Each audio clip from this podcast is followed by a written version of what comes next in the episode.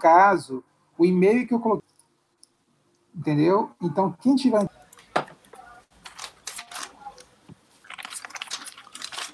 Uh, tem alguém com o som aberto aí? Sou eu, peraí. Deixa eu fechar.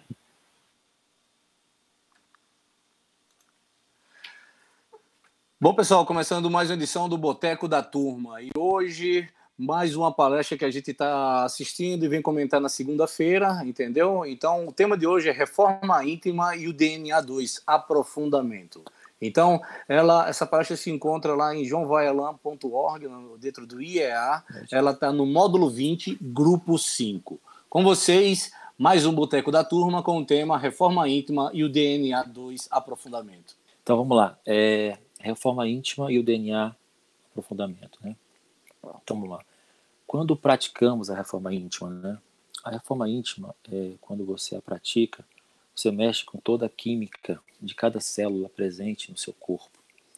Isso que a gente chama de reformar intimamente o nosso estado é modificar algum pensamento, alguma postura, inclinação, alguma atitude. Isso implica numa troca química que a gente nem sabe o que acontece, mas acontece.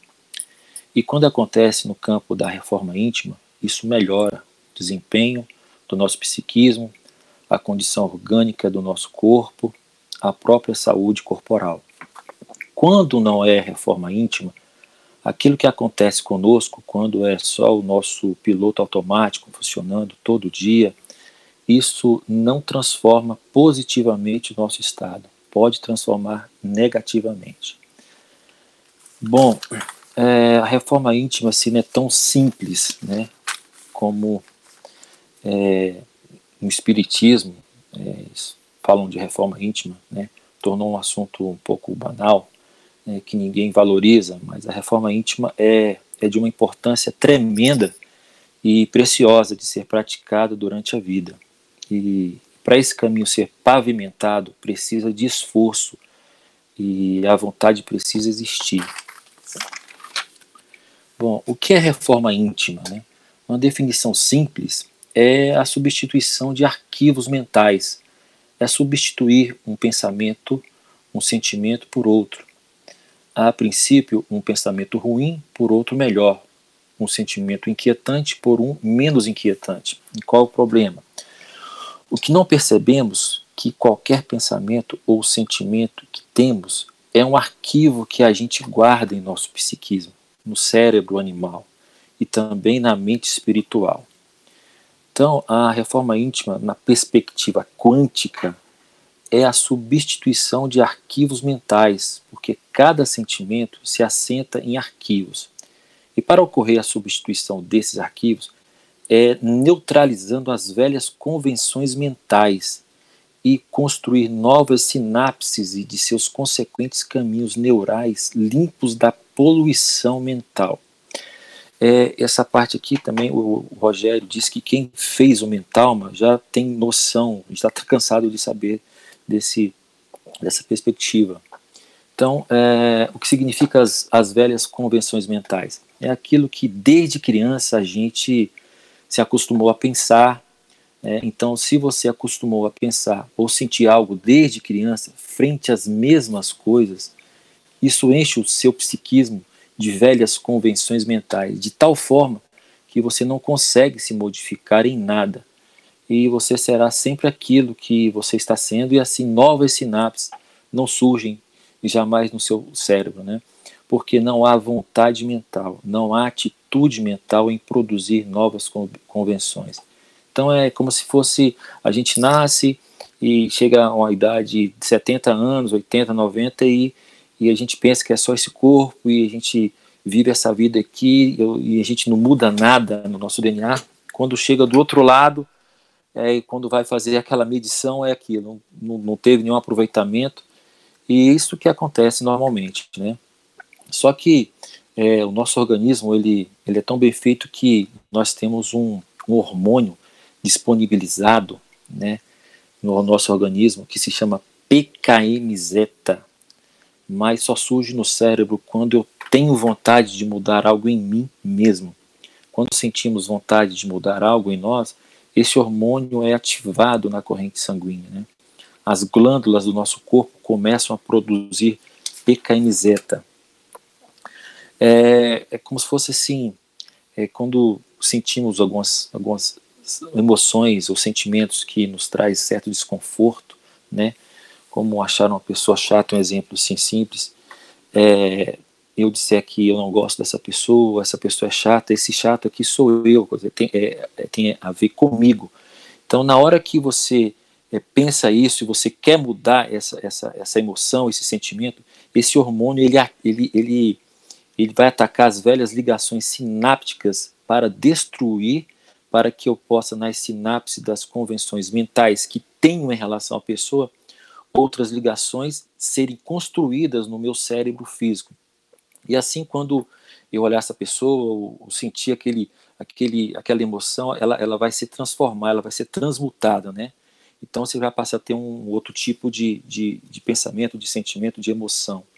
Então, mas para que isso aconteça, é, a gente tem que se vigiar, a gente tem que estar, tá, é, a vontade tem que permanecer, senão é, esse, esse, esse hormônio ele não vai ser produzido, ele não vai estar disponível para apagar as velhas sinapses, para possibilitar o surgimento de novas sinapses, novas construções mentais, né? Mas é, é incrível que esse, esse aspecto aí seria, pelo fato de a gente viver num mundo, num universo tão complicado, isso teria que ser, é, de uma certa forma, é, é, observado, né? É, de uma forma natural no nosso psiquismo, mas normalmente isso não acontece, né? É, e quando isso não acontece, vem de uma vontade, se não for de uma vontade própria, né, a vida acaba se encarregando das mudanças, né? Então a reforma íntima ela é um, um jogo químico, né? Pode acontecer comandado pela nossa vontade ou não, depende da da nossa atitude mental, né? Então temos também aqui a, a poluição mental que se dá por meio da afetação e do apego a posturas, conceitos e atitudes, né? Então, as pessoas que são muito afetadas, elas dificilmente conseguem fazer uma reforma, praticar uma reforma íntima, né? Isso vai muito é, de conta assim com o rebanho humano, do jeito que começou termina. Não há uma modificação no DNA. É aquela coisa de você nascer, crescer, viver, morrer e não ter nenhuma mudança real, né, na, na vida. Então, os seres profundamente afetados não conseguem se reformar, têm uma dificuldade, porque tem que existir ousadia, tem que existir vontade, algo que às vezes só o sofrimento provoca, né?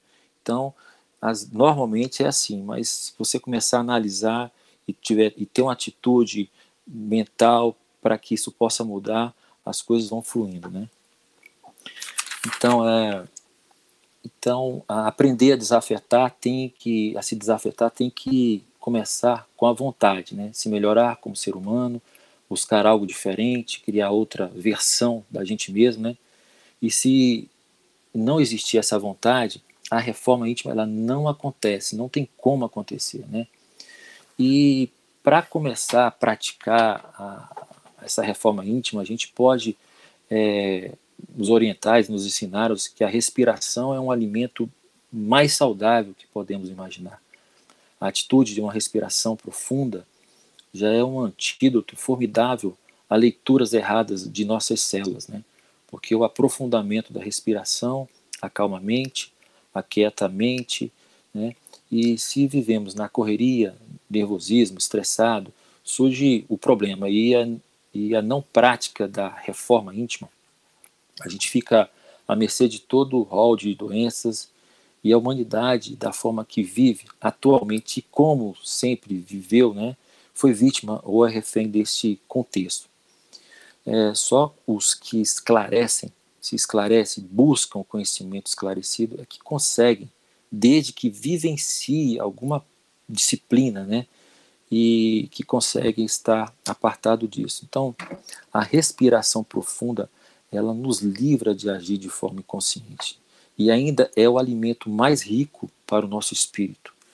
A reforma íntima ela não é tão simples de ser praticada, né, pelos nossos egos. Isso tem a ver com o nosso DNA, com a molécula trazida para esse universo e com a evolução chegando depois de bilhões e bilhões de anos, é, chegou a, a, esse ponto hoje que somos hoje seres humanos, né, com a capacidade de discernimento, porém precisamos trabalhar conscientemente esse banco de dados recebido pelo Criador. Nós que estudamos esses assuntos já sabemos que a reforma íntima não é tão simples assim, ela não é uma coisa assim é, fácil de ser de ser praticada.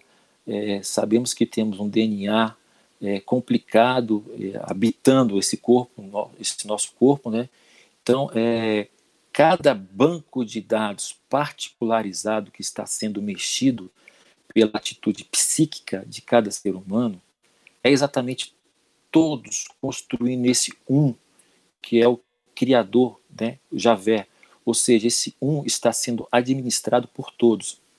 Em um aspecto mais profundo, a reforma íntima é o processo de redenção de Javé. É, somos nós que administramos o DNA que pertence a ele. E ao mesmo tempo, diante desse processo, faz com que nós, humanos, possamos de fato evoluir. É, de fato, a vida é, é muito mais profunda do que esta aparentemente a nossa vista. É, tem uma frase que o Mestre Jesus diz a seguinte: é, perceba o que está à vista, que o oculto lhe será revelado. Porém, quem dá a devida importância a essa frase de Jesus, do Mestre Jesus, é se cada um de nós não buscarmos o esclarecimento de termos o, mínimo de vontade de sair da trivialidade, da zona de conforto, jamais conseguiremos perceber o que está à vista e nem mesmo, muito menos, o que está oculto. Né? Então a reforma íntima, ela não é questão de fé, ela não é questão de religião, é uma questão de inteligência. A busca sempre é, é, é de algo maior. Né? Então, é, a reforma íntima, o, o DNA que existe no corpo de cada um de nós, é esse mesmo DNA adaptado à personalidade de cada um de nós, mas que quando nós acionamos o mecanismo da reprogramação genética em nós mesmos, o que chamamos de reforma íntima, o processo de soberania espiritual, nós estamos reprogramando o DNA dele, é o de Javé.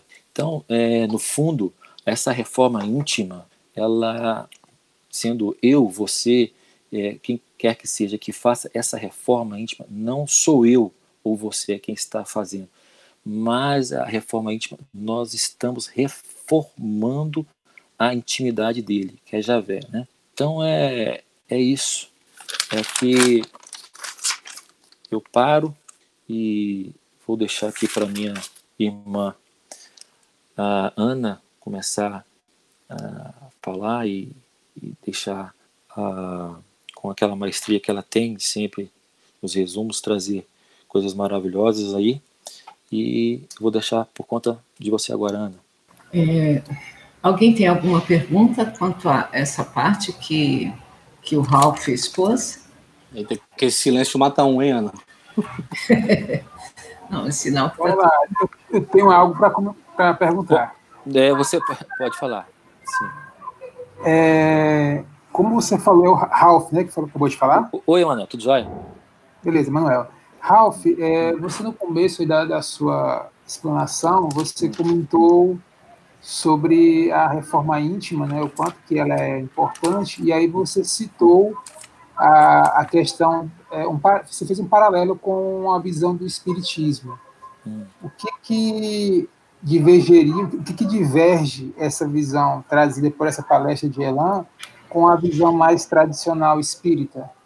E, se possível, até das, das demais religiões, por exemplo, o catolicismo fala muito em pecado, tal, uma vida sem pecado, que aí seria um pouco disso também, né? Então, qual seria a, a diferença chave entre as visões aí?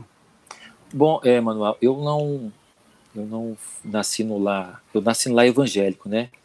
É, eu tô tendo, tive pouco contato com o espiritismo, eu tô tendo contato com o espiritismo assim através dessas obras aqui, lendo alguma coisa, aí eu tô percebendo algo mais. Só que pelo fato de eu não estar tá muito ligado ao espiritismo, ou nunca fui estar tá ligado, fui ligado a, a, ao, a, ao evangélico, né, ao meio evangélico, então é ligado muito ao pecado, né, de você estar tá, é, a reforma que, que é por meio de, de, de imposição, de você fa fazer alguma coisa para o bem ou para o mal, né? Então é, é, difícil de falar agora porque eu eu sou muito ligado ao evangélico, ainda estou saindo desse processo, mas se alguém puder dar uma, uma, luz aí em relação a isso, vai ser bom.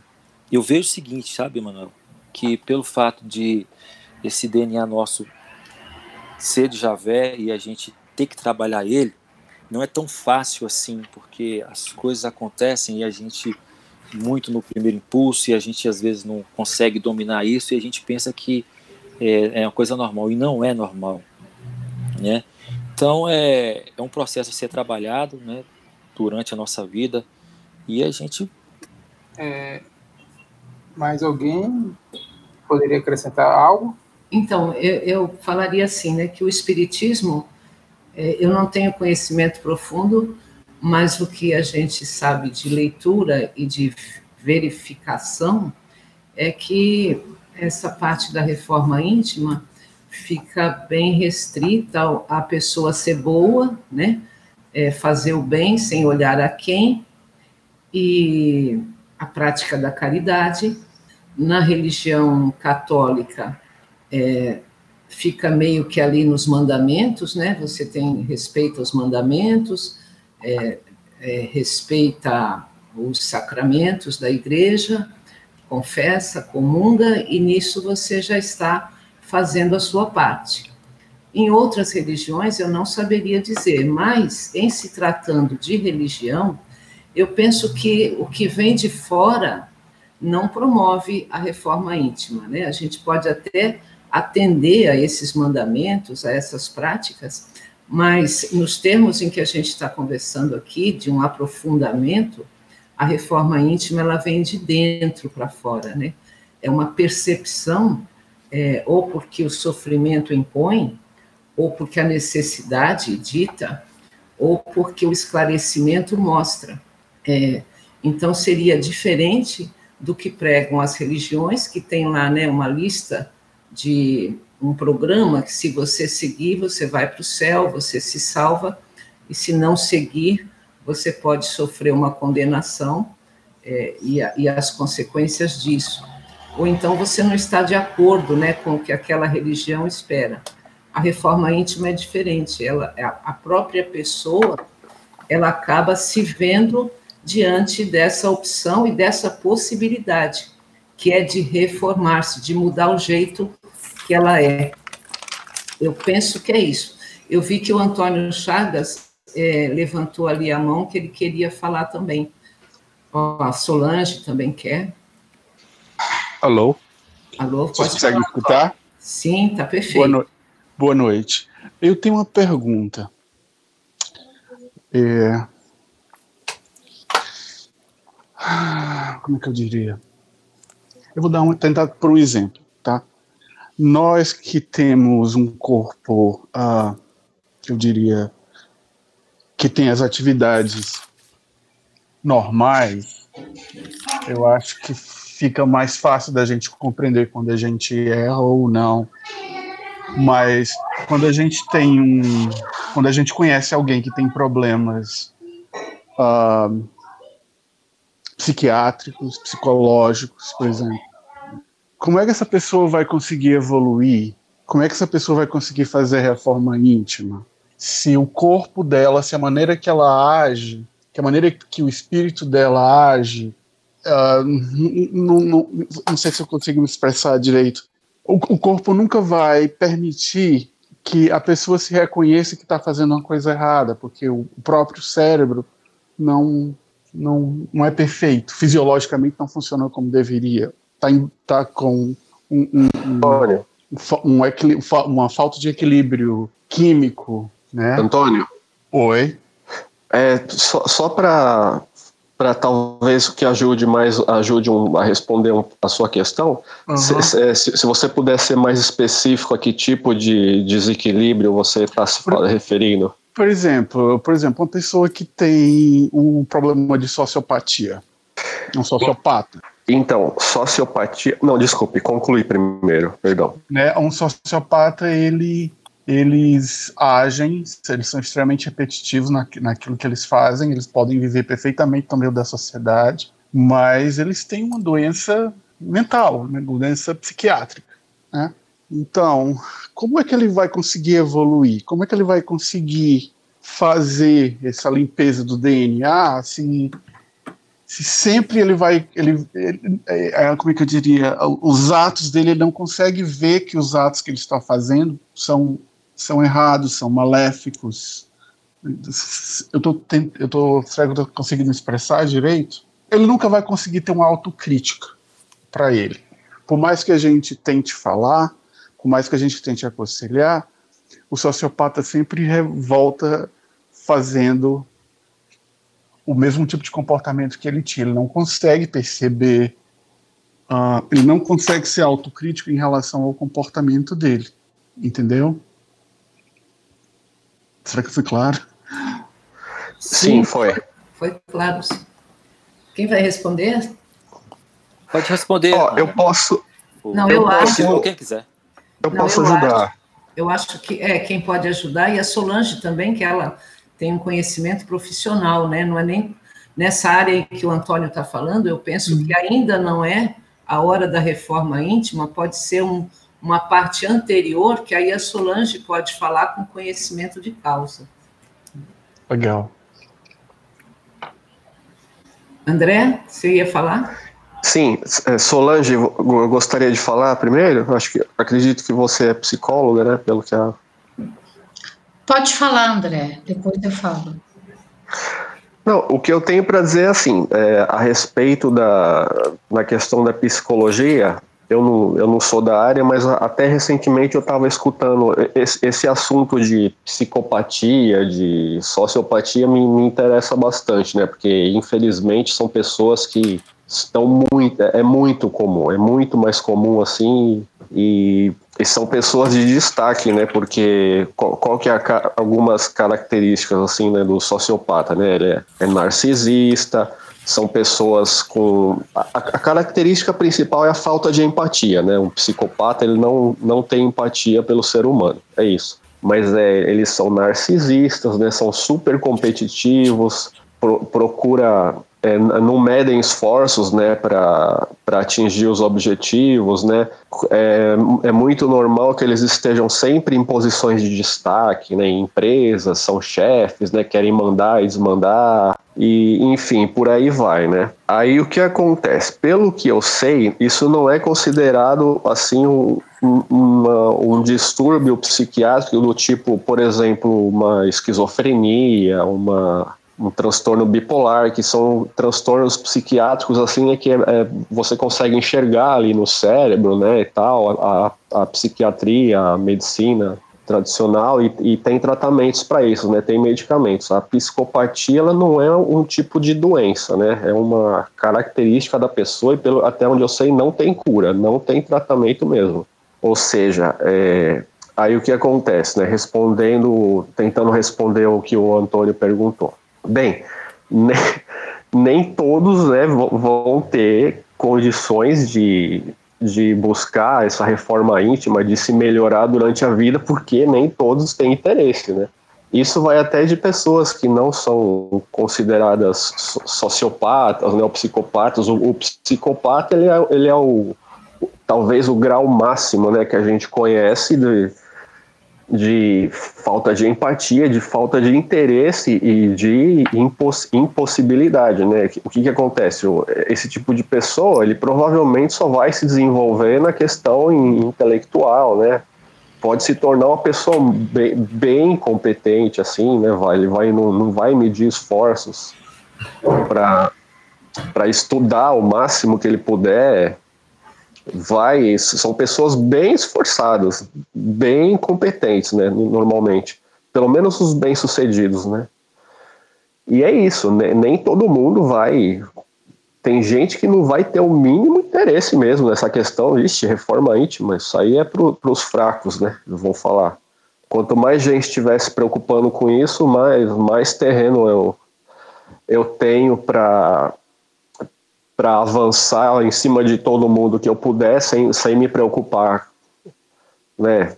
É, porque é aquela questão, né? Quem, quem precisa, a, quem só ataca, né? Como vamos dizer assim, na, na visão dele ele só, só ataca, né? Ele não se preocupa com quem que ele vai atingir, tanto aliados quanto os inimigos, né? Aquela história do, do general que manda as tropas e manda os arqueiros atirar no meio lá de todo mundo, não quer nem saber quem vai acertar, nos próprios soldados, né? É desse tipo.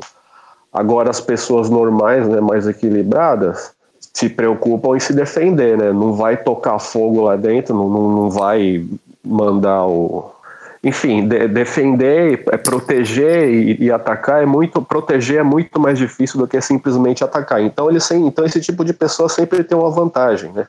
Entre aspas, né? Sempre tem uma vantagem assim na no que se refere ao progresso, ao avanço dentro da, da ascensão da, das classes, assim, né? de, de prosperidade e tal, esse tipo de coisa. Então acho que é isso. Não, realmente não tem gente que não tem jeito não, é só vai amargar futuramente, né, quando quando desencarnar vai chegar lá como uma pessoa que eu que eu conheci costumava dizer, vai pessoa chega no topo da carreira, né? Vai pro umbral de limusine, como ela dizia, e dali ela vê que a coisa não é bem por aí, né? Vai ter o peso da, daquilo que fez. Acho que é mais ou menos isso. Posso falar um instantinho que eu, o que eu consegui captar da, da informação dada sobre reforma íntima? Claro, eu já concluí, já era isso que eu tinha para falar. Ah, tá bom. Então, assim, pelo que eu entendi, o que foi exposto, é que a reforma íntima, ela faz com que eu, vou colocar na primeira pessoa, né, que eu regenere a minha capacidade de ver as mesmas situações ou semelhante por um ângulo diferente. É assim que eu estou entendendo. Então, eu preciso analisar o que é melhor para mim mesmo. E para eu mudar o mundo à minha volta, é preciso mudar a partir de mim. Quando eu mudo a partir de mim, o universo responderá por sintonias, por situações compatíveis com a minha energia mental, emocional espiritual e física. Né? Ou seja, reformar o que penso, o que falo, o que sinto e como eu ajo e aguardar esses resultados. Né? É, ou seja, dar uma oportunidade, porque eu não tenho nada a perder quando eu faço essa reforma íntima. E eu preciso me lembrar que os meus pensamentos se tornarão palavras e ações guiadas pelo meu sentimento. Então, quando eu penso positivo, falo positivamente, eu guardo somente sentimentos positivos e, logicamente, eu vou agir sempre positivamente. É mais ou menos isso que foi dito? Oi. Oi. É, é, isso, Ana? Aninha, é isso, Ana? Um instantinho. É jo, Joani que está falando? É a Jo, é. Então, a Solange, eu acho que ia terminar de responder o Antônio.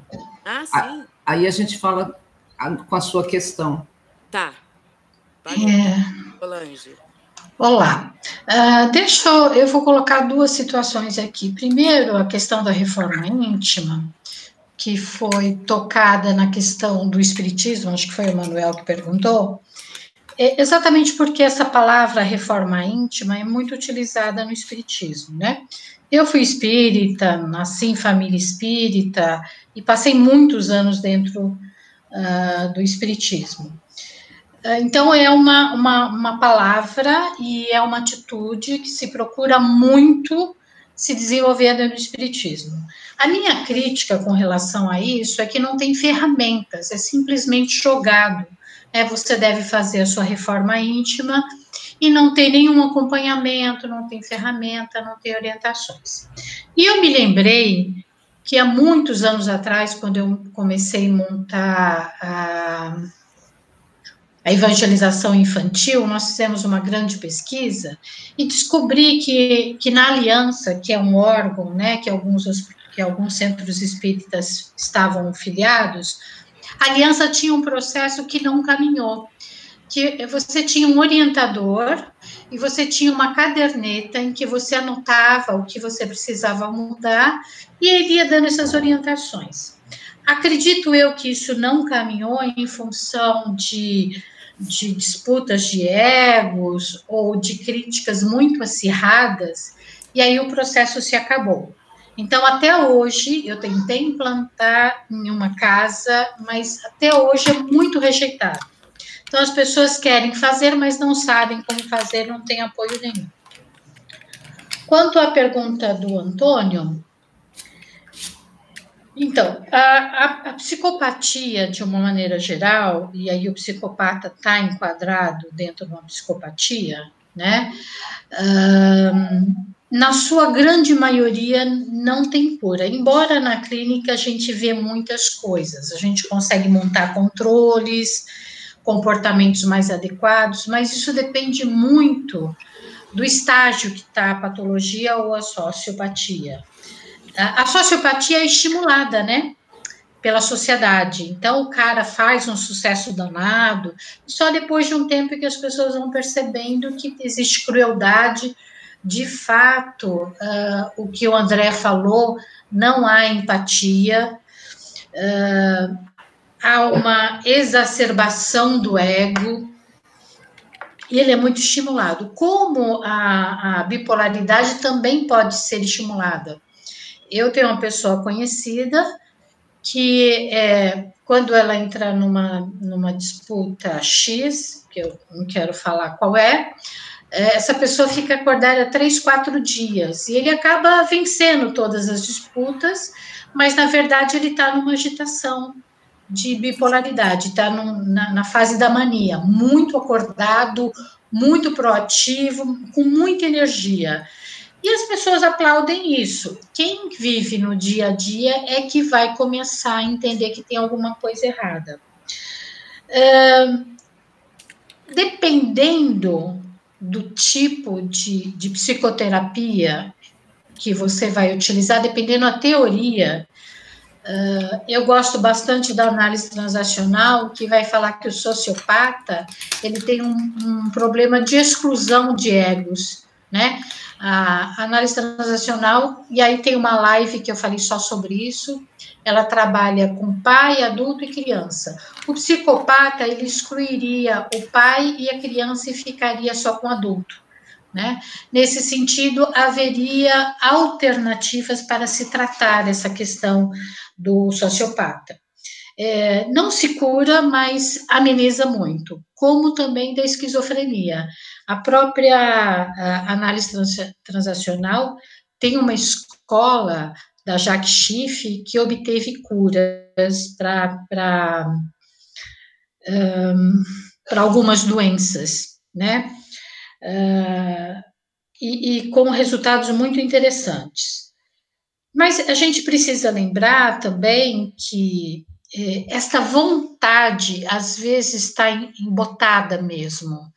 Uh, isso talvez tenha a ver com aquelas jaulas que eu falei, que nós estamos todos presos, né, nas diversas jaulas que a gente está presa, do nosso espírito, dos espíritos obsessores ou, de, obsessores ou extrafísicos, uh, o inconsciente coletivo com seus arquétipos, a, a questão da, dos campos morfogenéticos, eu já tinha comentado que o esquizofrênico ele está vinculado a, a, um assassinato dentro da família, ora ele está agindo como assassino, ora ele está agindo como a vítima, também aí seria uma via de, de cura ou amenização das condições da pessoa. Uh, e essa questão da vontade, né, de se ampliar a própria consciência, e a consciência está muito ligada ao espírito. Se eu tenho uma boa, um bom vínculo com o meu espírito, um bom acesso com o meu espírito, eu de alguma forma eu vou procurar ajuda. E quando eu vou procurar ajuda, eu posso melhorar esses comportamentos. Então, na clínica, a gente vê de tudo. Pessoas que são trazidas pela família e que não querem fazer nenhum tipo de tratamento, isso é caso perdido, aí é internação, é medicação pesada. E outras pessoas que têm consciência, né? O próprio espírito tem consciência de como ela age. Essas pessoas podem ser muito bem medicadas, treinadas e ampliação de consciência. Eu tenho um caso maravilhoso de esquizofrenia em que é, é, medicado, mas ele é atuante, tem uma profissão, trabalha, é casado, quer ter filhos, e a gente só trabalha a questão dos delírios dele. Então, entro aí como uma força, quando ele me traz algo, para dizer isso aqui é realidade ou sou eu que, que estou vendo de forma diferente. No livro uh, Mentes, no livro não, no filme, eu esqueci do nome do, do, do filme, onde tem uma pessoa com esquizofrenia. Ele ganhou até um prêmio Nobel, Mentes Brilhantes. Uh, e de alguma forma ele percebe que ele está doente, ele arruma uma série de recursos para poder viver de uma forma mais compatível com a sociedade. Então, penso eu que existe uma variação muito grande desses seres Alguns caminham e outros não. Então, para alguns, com ajuda, é possível sim fazer uma reforma íntima. Agora, dependendo do grau de patologia, é, se a própria pessoa não quiser, aí a gente vai entrar com a ideia do Elan, né? Se eu tenho vontade, se eu tenho desejo, essa é a primeira ferramenta que a gente pode utilizar. E geralmente é com a ajuda de um terceiro ou de um psiquiatra ou de um psicólogo. Acho que é isso. Ok, obrigado. Muito obrigado. Ralph, você responde a, a Jo? Oi? Eu perguntei a Ralph se ele responde você. Ralph? Ana, você pode responder para mim, por favor? Então, é... Quero Não, eu eu, eu lembro bem do que você falou. Eu penso, é, Johnny, que quando a gente trata aqui de reforma íntima e DNA, aprofundamento, a gente está aprofundando exatamente, penso eu, essa exposição que você fez. Você falou: olha, para mim a coisa é assim, assim, assim. Eu falo, eu uso boas palavras, eu tenho bons pensamentos, eu sou positiva e isso se reflete em mim e em torno de mim. Quando a gente fala nessa palestra sobre reforma íntima, eu percebo que a gente está aprofundando isso. É, vai se dar um pouco mais dentro no momento em que você faz com você, independentemente do resto. Se você estiver pacificada, se você estiver é, não afetada pela maneira de ser de um, como o pessoal falou aqui agora, do psicopata, de qualquer, de qualquer situação, né? A gente lida diferente com essas situações, de forma a lidar com elas e elas não nos afetarem, seja que situação for. É, na sequência da palestra, tem um exemplo do que o Elan deu no dia, em que ele fala de Krishna, é, conversando com a Juna, em que Krishna está dizendo para Arjuna que ele precisa matar é, determinado, determinada ala lá, e o Arjuna não entende aquilo, e ele diz que é, existe um bem maior, né? E que se Arjuna não matar, eu não sei se os Kauravas, é um dos dois, se o Arjuna não matar, ele vai permitir que o mal se instale e ele diz assim: olha, eu mato, mas quando eu mato, eu sorrio, é, porque ele não tinha nenhuma é, emoção vinculada àquele ato, né?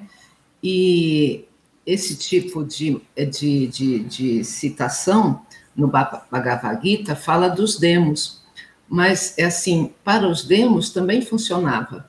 É o não envolvimento emocional é, de forma que ele possa matar sem que isso implique em ele ter que reformar-se depois.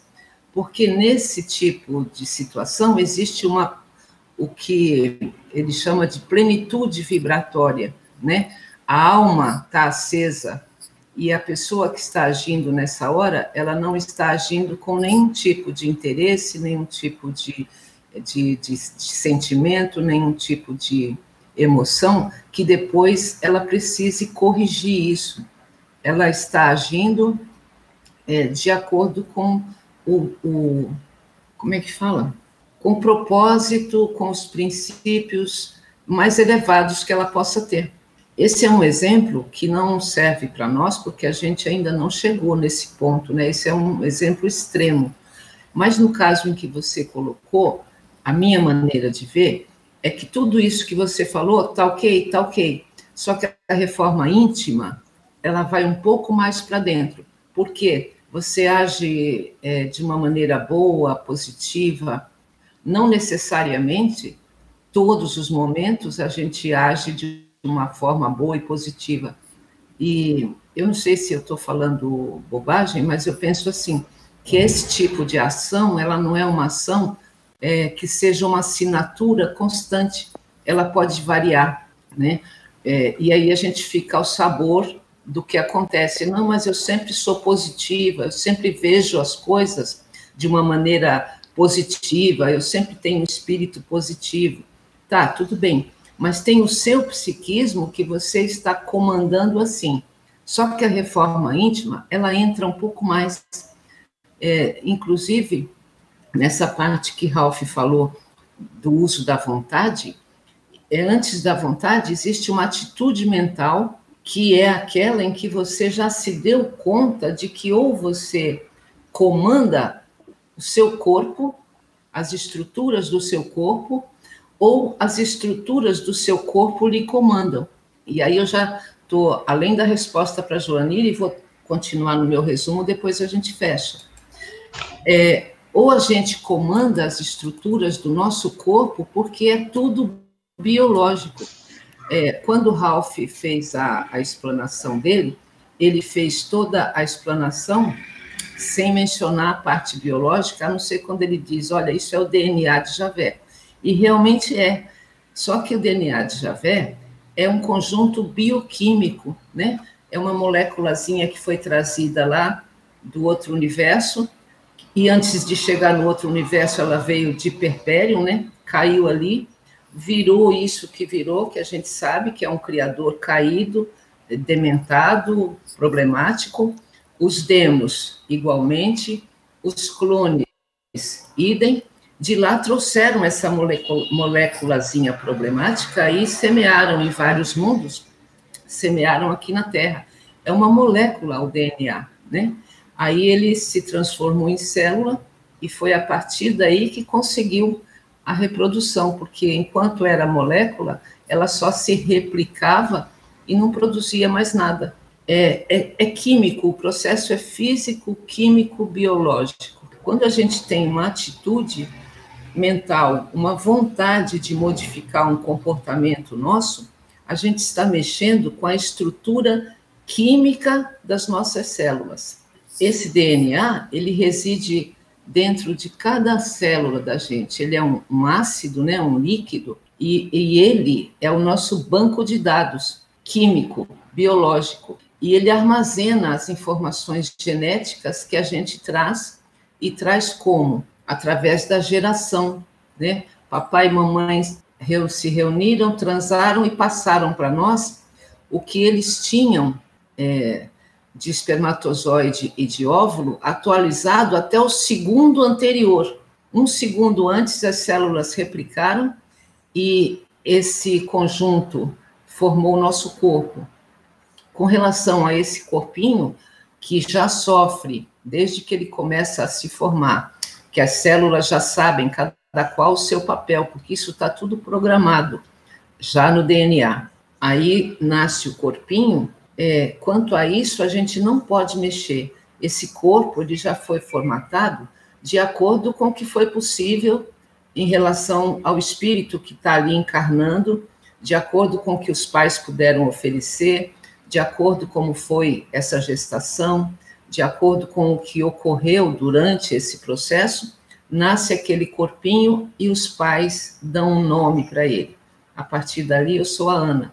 Só que a ciência já constatou e provou, ela só não lida com a parte espiritual, mas ela compreende esse aspecto que nós, nós seríamos um banco de dados e a vida é o processamento desses dados. Nisso reside o espaço da reforma íntima, porque se nós não nos é, colocamos como comandantes desse processo, ele se faz é, do jeito que dá, né? Os fatos, do, do jeitinho que o neném nasce, ele já vem com aquela carga hereditária.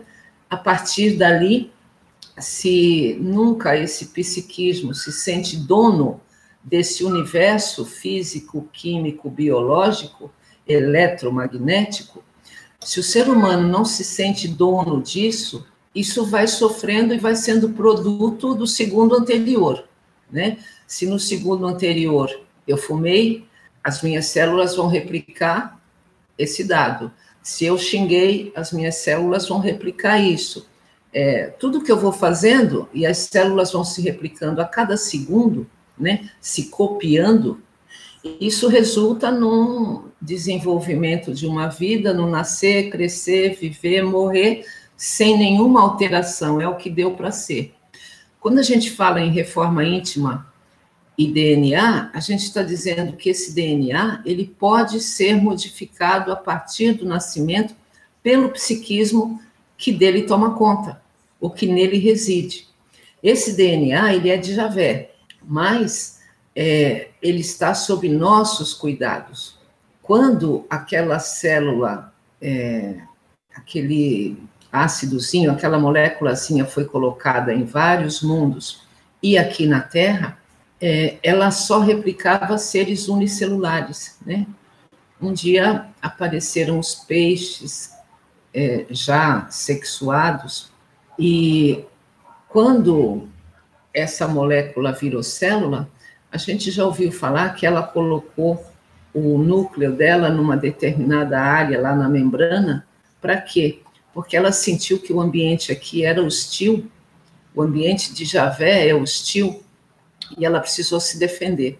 E aqui, é, o instinto biológico permitiu que o DNA se revestisse de um tipo de, eu vou chamar de consciência, vamos chamar de psiquismo, né, nos seres vivos, em que eles se defendem do ambiente exterior e é uma maneira, e é a única maneira que se pode possibilitar uma, um progresso para Javé. Porque na hora em que eu me assenhoreio deste corpo, cujo DNA de cada célula pertence a ele, nesse momento em que eu me sinto senhora deste corpo e dos atos e das atitudes e das vontades e das sensações e das emoções e das inclinações, é, Javé não participa, está comigo. E o que eu fizer, ele vai refletir nele. É por isso que ele é refém das criaturas, porque na medida em que nós é, formamos um organismo particularizado, uma porção de DNA particularizada, ele não pode mais interferir.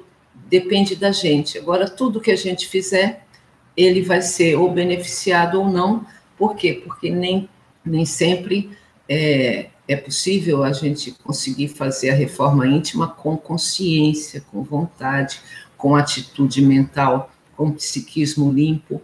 É, de qualquer forma, esse é o jogo. A vida é um jogo em que o jogo é o processamento desses dados. É, os biólogos já perceberam isso, a, a única coisa que eles não perceberam para completar o raciocínio ou, ou a pesquisa ou o estudo deles é que existe o espírito por trás disso. Então, esse DNA, eu fui falando e já perdi aqui. O DNA ele tem 28.869 genes.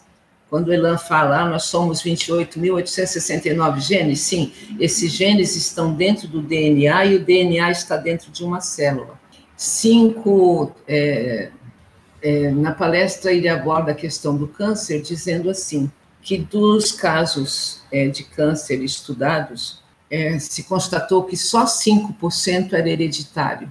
O mais era genético, era erro da célula ao copiar o código genético que ela tinha um segundo antes, e ela vai repetindo esse erro, e aí ela forma a, a situação cancerosa.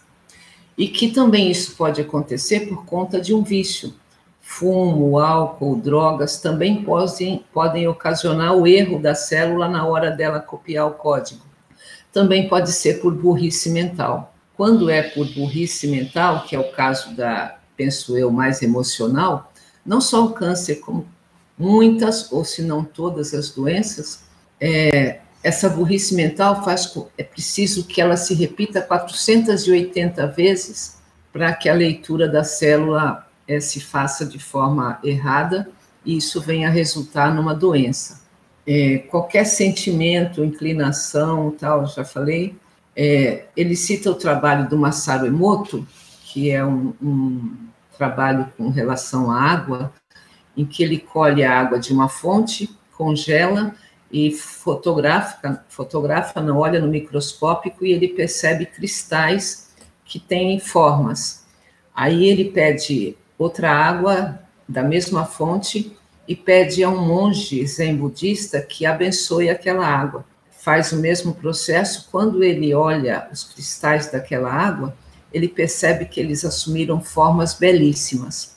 Essa, é, é, o Dr. Masaru Emoto conseguiu demonstrar que os pensamentos e os sentimentos, eles influenciam, eles se plasmam na água. É, tem todo um trabalho, tem livros e tudo demonstrando isso.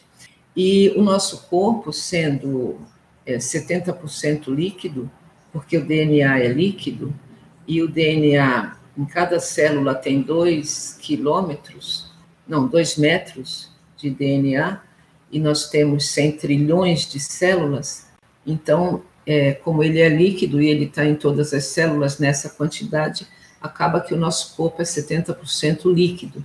E os nossos pensamentos e os nossos sentimentos, eles se plasmam no líquido do nosso corpo, como se plasmam é, na água do filtro que a gente bebe, no ambiente, porque é, os nossos pensamentos e sentimentos, eles não ficam, né? Como a Jo falou, que modifica o ambiente, modifica sim eles modificam para fora e modificam dentro da gente. Então, eles dão a qualidade do, do líquido do nosso corpo. É, marcamos esse líquido o tempo todo com as nossas atitudes mentais.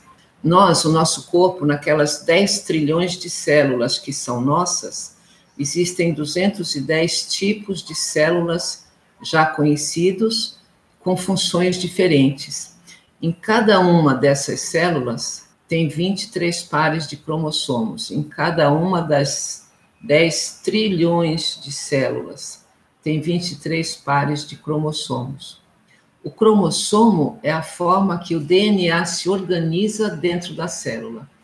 No conjunto dos 23 pares de cromossomos, então, no conjunto dos 46 cromossomos, estão os 28.869 genes 2 a 5% desses 28.869 genes, eles atuam a cada segundo produzindo as proteínas.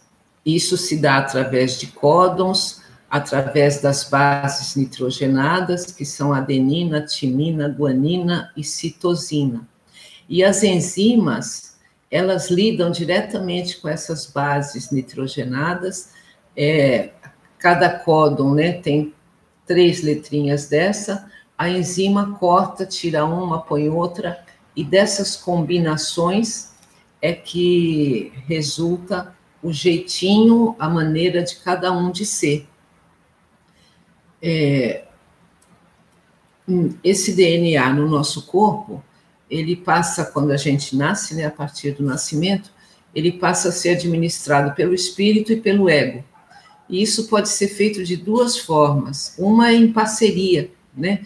Quando esse ego já tem uma certa condição em que ele administra o DNA, o corpo dele, as emoções, os sentimentos, junto com o espírito. E a outra situação é em guerra, quando o espírito fala vai para lá e o ego vai para cá, e que é o que acontece na maioria, né? É, esse jogo espiritual, a, a, o objetivo era que o ego fosse sempre melhor que o espírito, ainda que o espírito fosse um espírito maravilhoso, porque se o ego é pior do que o espírito, sempre vai sobrar para o espírito responder pelos débitos que o ego tenha assumido, tenha, o, que ele tenha cometido. Quando o ego é melhor que o espírito, ele propicia a própria evolução do espírito, né? É, e como é que a gente promove essa evolução? É quando a gente desperta e assume o comando do DNA. E aí ele passa a ser o registro das nossas conquistas e da nossa evolução. A última marcação que a gente faz no nosso DNA é o último pensamento na hora da morte. É, o livro tibetano dos mortos é, traz a disciplina do Poa, que é a maneira, né, uma disciplina em que a pessoa tem um mantra que ela é, tem aquilo tão repetido, é, de forma tal que na hora da morte ela possa se recordar daquilo e aquele possa ser o seu último pensamento. Por quê? Porque com esse pensamento sendo bom, ele entra bem no mundo espiritual, a passagem da consciência, do corpo físico, desse plano é, em que nós estamos encarnados para o plano espiritual, a passagem da mente do ego para a mente do espírito, ela é tranquila. Quando esse último pensamento é um pensamento que não é bom, é, a passagem é problemática. Então, é, a atitude mental até nessa hora é o que define também a condição é, de retorno né, da, do, do espírito para o plano espiritual. É, essas modificações que a gente pode fazer no, através da reforma íntima, elas é, são de uma maneira profunda no sentido de que elas vão despertar genes críticos, né? É, quando é, a primeira espécie de peixe, a vida começou no mar e para que viesse para a terra, uma espécie de peixe que possuía genes críticos, ela veio para o mar, né? ela sentiu a vontade de ir para a terra. Como é que ela veio para o mar? Ela veio do mar. Ela sentiu a vontade de ir para a terra, ou por alimentação, ou por qualquer outro motivo. Um peixe se dirigiu para a terra e os filhos, e essa vontade do peixe fez com que os, a genética fosse sofrendo alterações fosse modificando os genes. E aí os próximos, os filhinhos desse peixe foram criando patinhas ao invés de barbatanas. E aí surgiram os répteis. É, 10 milhões de anos atrás, o, só, não sei se é milhões ou se é mil, acho que é mil, só existia lobos e eles foram levados para lugares diversos e sofreram é, mutações nos seus genes críticos, é 10 mil anos, mutações nos genes críticos do canis lupus, e daí vieram os cachorros é, que não existiam antes, né? Foram genes críticos que permitiram ao canis lupus dar origem na, a especiar na, na, nos cachorros. E a espécie Homo sapiens, sapiens é a que mais tem genes críticos Dentro desses 28.869 genes, tem aqueles 2 a 5% que são ativos e tem o restante que é inativo. No meio desse restante inativo estão os genes críticos. E a nossa atitude mental é, desperta um gene crítico. E ele, ele atende tanto a um sinal interno, né, a uma atitude mental nossa, como também atende a uma influência de fora para se adaptar. Esses genes críticos, eles vieram do universo demo, né? Eles tiveram que ser inativados, desabilitados para poderem ser transplantados e dá origem à vida biológica aqui no nosso universo. E, que, e o instinto dessa vida biológica foi o, se def, o de se defender para poder evoluir. Lá no outro universo não existe evolução. Na medida em que esse, esse gene é, foi colocado aqui, ele permitiu a evolução. Por quê? Porque ele é o gene que, despertado, possibilita a ousadia, né?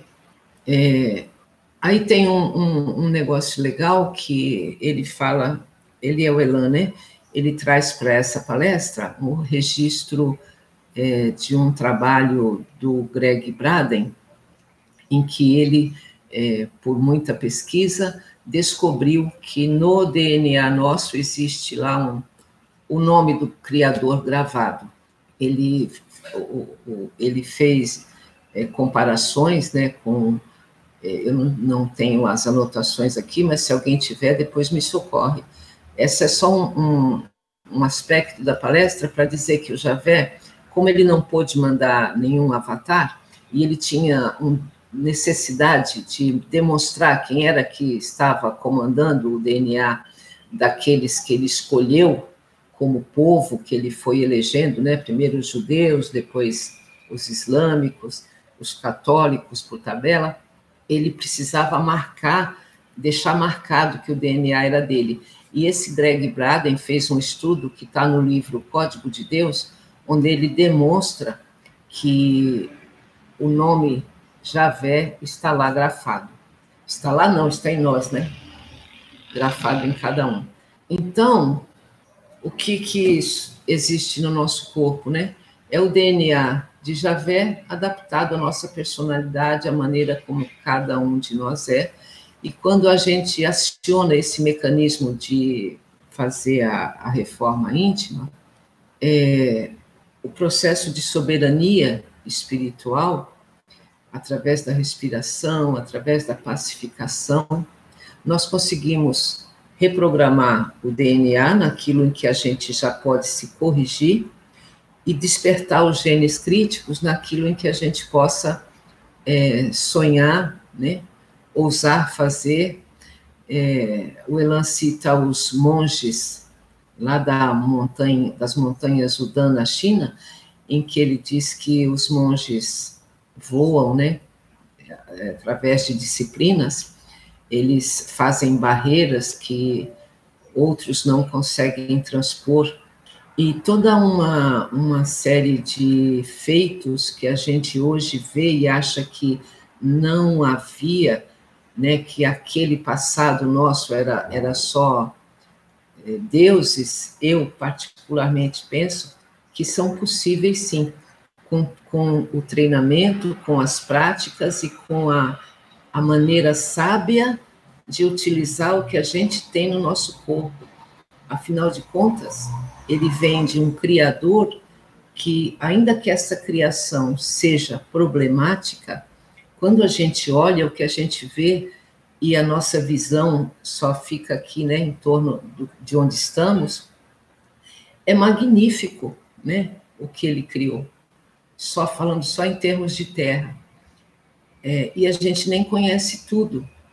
Então, o nosso DNA não pode ser só isso que faz com que a gente nasça, cresça, viva e morra, e nada mais se faz. É, diz que lá na espiritualidade, quando a gente chega, a gente pega o nosso DNA e não houve nenhuma mudança inteligente não tem nenhuma marca, não tem nenhuma assinatura. É como se nada tivesse acontecido a não ser a replicação celular. E isso o DNA já está programado para fazer. O bezerrinho, quando nasce, é, as células dele já sabem também o que fazer, aí ele só vai ser um bezerro que vai crescer, vai se tornar um boi ou uma vaca e um dia morre. O ser humano, ele também nasce no mesmo processo, na cadeia animal, da maneira animal de, de passar informação, porém, o ser humano pode evoluir. Nós não temos que ser os mesmos desde quando nascemos até a hora da morte. E ainda assim, um outro aspecto é o fato da gente pensar que nós somos esses corpos, que nós não somos, né?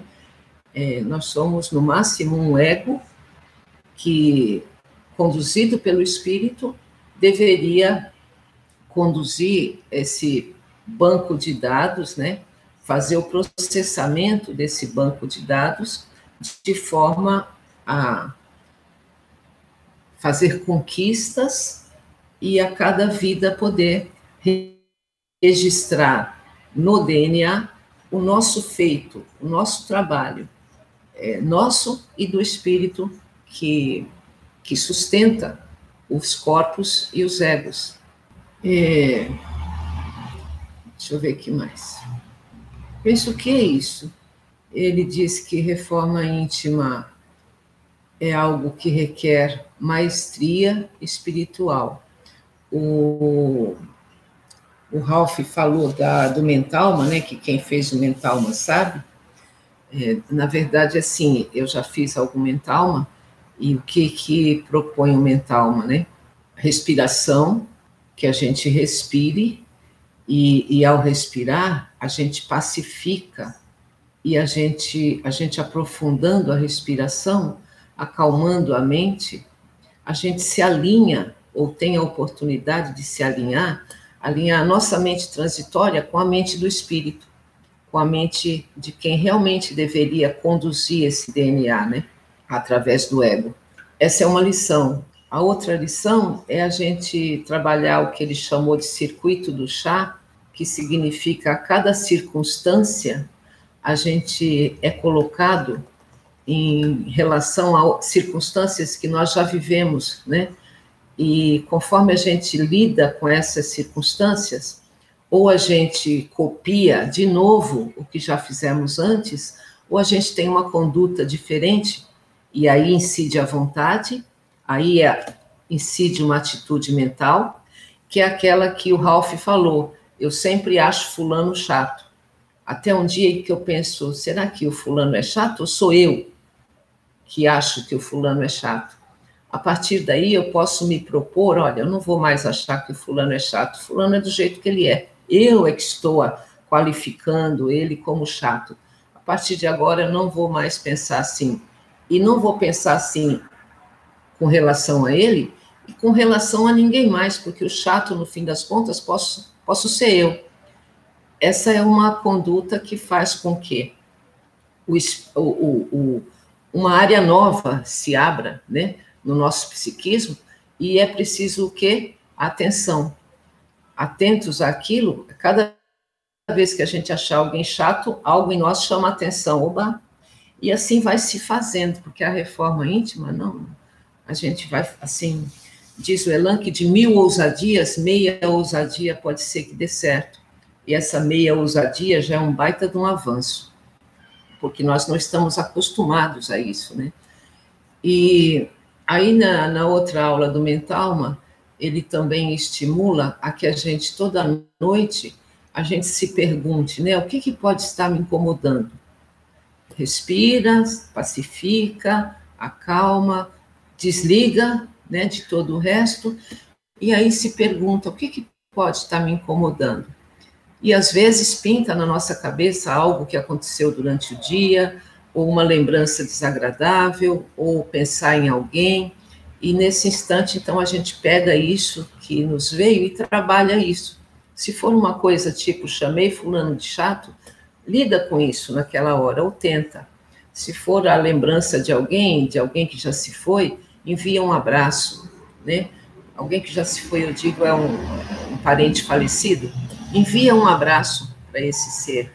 E, e, assim, onde entra a maestria é no fato da gente saber lidar com essas coisas, aprender a lidar com nós mesmos, né? Porque isso é produto da gente. Quando eu pergunto de noite é, o que está me incomodando, é toda essa estrutura biológica, química, física do DNA, ela responde essa pergunta, porque esse jogo é constante a gente faz e ele replica, a gente faz ele replica, a gente manda ele replica. Na hora que eu pergunto o que é que eu tô, o que está me incomodando, naquele segundo a célula registra essa pergunta. E se eu perguntei com a vontade sincera de receber a resposta, né? O que está me incomodando? A célula vai rejeitar, registrar isso. Na hora que ela copiar, ela já copia com esse dado a mais. Numa outra aula ele fala de chakras, tal. Bom, aí ele vai aprofundando as práticas, mas o início é esse, é o que a gente está é, falando nessa palestra e que é um trabalho que que a gente pode fazer a todo momento, né, a cada instante, na medida em que a gente também tem assim, a gente vai se esclarecendo, a, a respirar não é só isso, né, respirou, tal, tem disciplinas é, que se aprofundam, que a gente aprende. Uma vez o Paulo me falou que existem oito maneiras de respirar. É, eu já ouvi Jeane falando, é, num curso que ela deu na Rádio Atlan, também de outras tantas maneiras de respirar com finalidades específicas. Então é preciso que a gente se dedique a alguma dessas disciplinas, tipo a meditação, para que, ou é essa do, de criar o mantra, também tem no Mentalma, a gente criar um mantra, é, algo rápido que a gente possa falar muitas vezes, várias vezes por dia, para que seja a nossa, como é que se diz, a nossa assinatura, sabe? Tem várias é, dessas disciplinas e mais ainda aquelas que estão disponíveis é, para a gente aprender. Eu penso que não basta só a vontade, é preciso a gente adquirir esclarecimento e com essa compreensão que vai sendo esclarecida, com a, o nosso senso, a gente vai sabendo colocar essa, essa nossa condição para reagir com, com esse DNA do Criador e propiciar o, o que de melhor a gente possa ofertar a ele, que ele não pode fazer isso porque ele faliu, então ele depende do que cada um de nós fizer. Eu acho que é isso que eu tinha, que eu anotei aqui, pode ter mais coisas, mas aí são são desnecessárias no momento. Oi, Ralph? Oi, Ana, tô aqui. Ah, que bom. Cadê o, o, o Cristiano? Não sei. Ah, alguém, tá. alguém quer fazer alguma pergunta? Alguém quer continuar? Eu soube que alguém tinha lido sobre o Código de Deus, não sei se a pessoa está aí. Eu acho que foi o Adilson. Ele está aí? Aqui ele está, tá, aqui, tá aí, Adilson. Quer falar, Adilson, a respeito do livro do Greg Braden? Estou ouvindo sim, estava curtindo aqui a Ana. é sempre bom ouvir ela. Ela tem uma voz muito tranquila, calma para passar as informações, né? E de fato, né? Houve uma época aí que eu, eu adquiri esse livro, né? E, e acabei o, me usando também dele na, na live que a gente acabou fazendo. Né? E ele é bastante interessante mas ele é interessante sob outro aspecto, né? Que o, o Greg Braden ele tem, ele dá um, uma, um viés um pouco é, religioso da questão, né? Que ele trata a questão do DNA né, como se fosse de fato um, uma uma dádiva que cada ser humano carrega o DNA do Criador, né? Então ele através de vários métodos, ele busca na alquimia, busca na, cabala, principalmente, vários métodos cabalísticos, e ele chega na, a proporcionar a quantidade de, de, de elementos químicos que são utilizados para formatação do que a gente considera como matéria orgânica, né?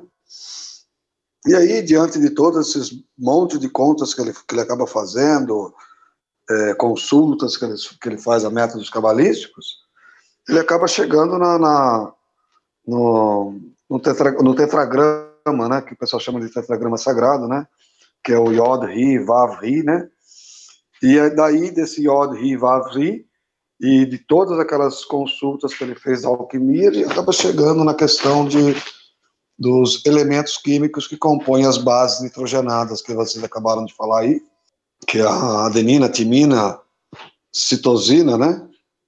E, e guanina. E a guanina. Isso. Né? Então são quatro bases nitrogenadas que elas geralmente elas se elas se ordenam é, frente a frente, duas a duas, via pontes de hidrogênio, né? e aí ele faz essa, essa correlação das, da, dos elementos químicos, do hidrogênio, que é o elemento mais abundante, aí o nitrogênio, é, o, o carbono. Oxigênio, é o oxigênio e o carbono, né? Uhum, o carbono. E aí ele chega à conclusão de que, diante do, dos números atômicos, das, das, massas atômicas, né? Do, do, desses elementos, ele chega à conclusão de que é, o tetragrama, o nosso DNA difere do tetragrama basicamente pela, pela inclusão do carbono, ou seja, em tese, né, diante da, da, do proposto por ele, nós temos aí 75% de, de, de proporção divina e 25% de proporção que não é, não é considerada divina, que é basicamente o carbono. Né? E é daí que se tira aquela, aquela frase né, que nós somos criados à imagem e semelhança né, ao Criador. Né? E não igual, porque se a gente fosse igual, teria o carbono teria uma outra substituição aí, seria um outro elemento, seria basicamente aí talvez o próprio hidrogênio, né? e aí nós seríamos iguais. Agora, a correlação que foi feita, né, com relação a, com relação a, a, a reforma íntima, né, o que que se promove de modificações nessa, nessa estrutura toda, nessa estrutura bastante quântica, né? E que transmite tudo aquilo que a gente modifica por não localidade para os nossos campos morfogenéticos, egrégora, o que o pessoal quiser imaginar aí, né? mas está tudo, existe uma correlação muito direta, é principalmente com relação àquilo que a gente muda né, de forma assim é, a de fato promover um, algo de modificação profunda nos nossos sentimentos, no nosso comportamento, né, na nossa imaginação, no nosso potencial de criação, na nossa capacidade de percepção, capacidade de absorção de tanto de conhecimento como de, de, de, de outras situações que, porventura, influenciem nessa, nessa estrutura do nosso DNA.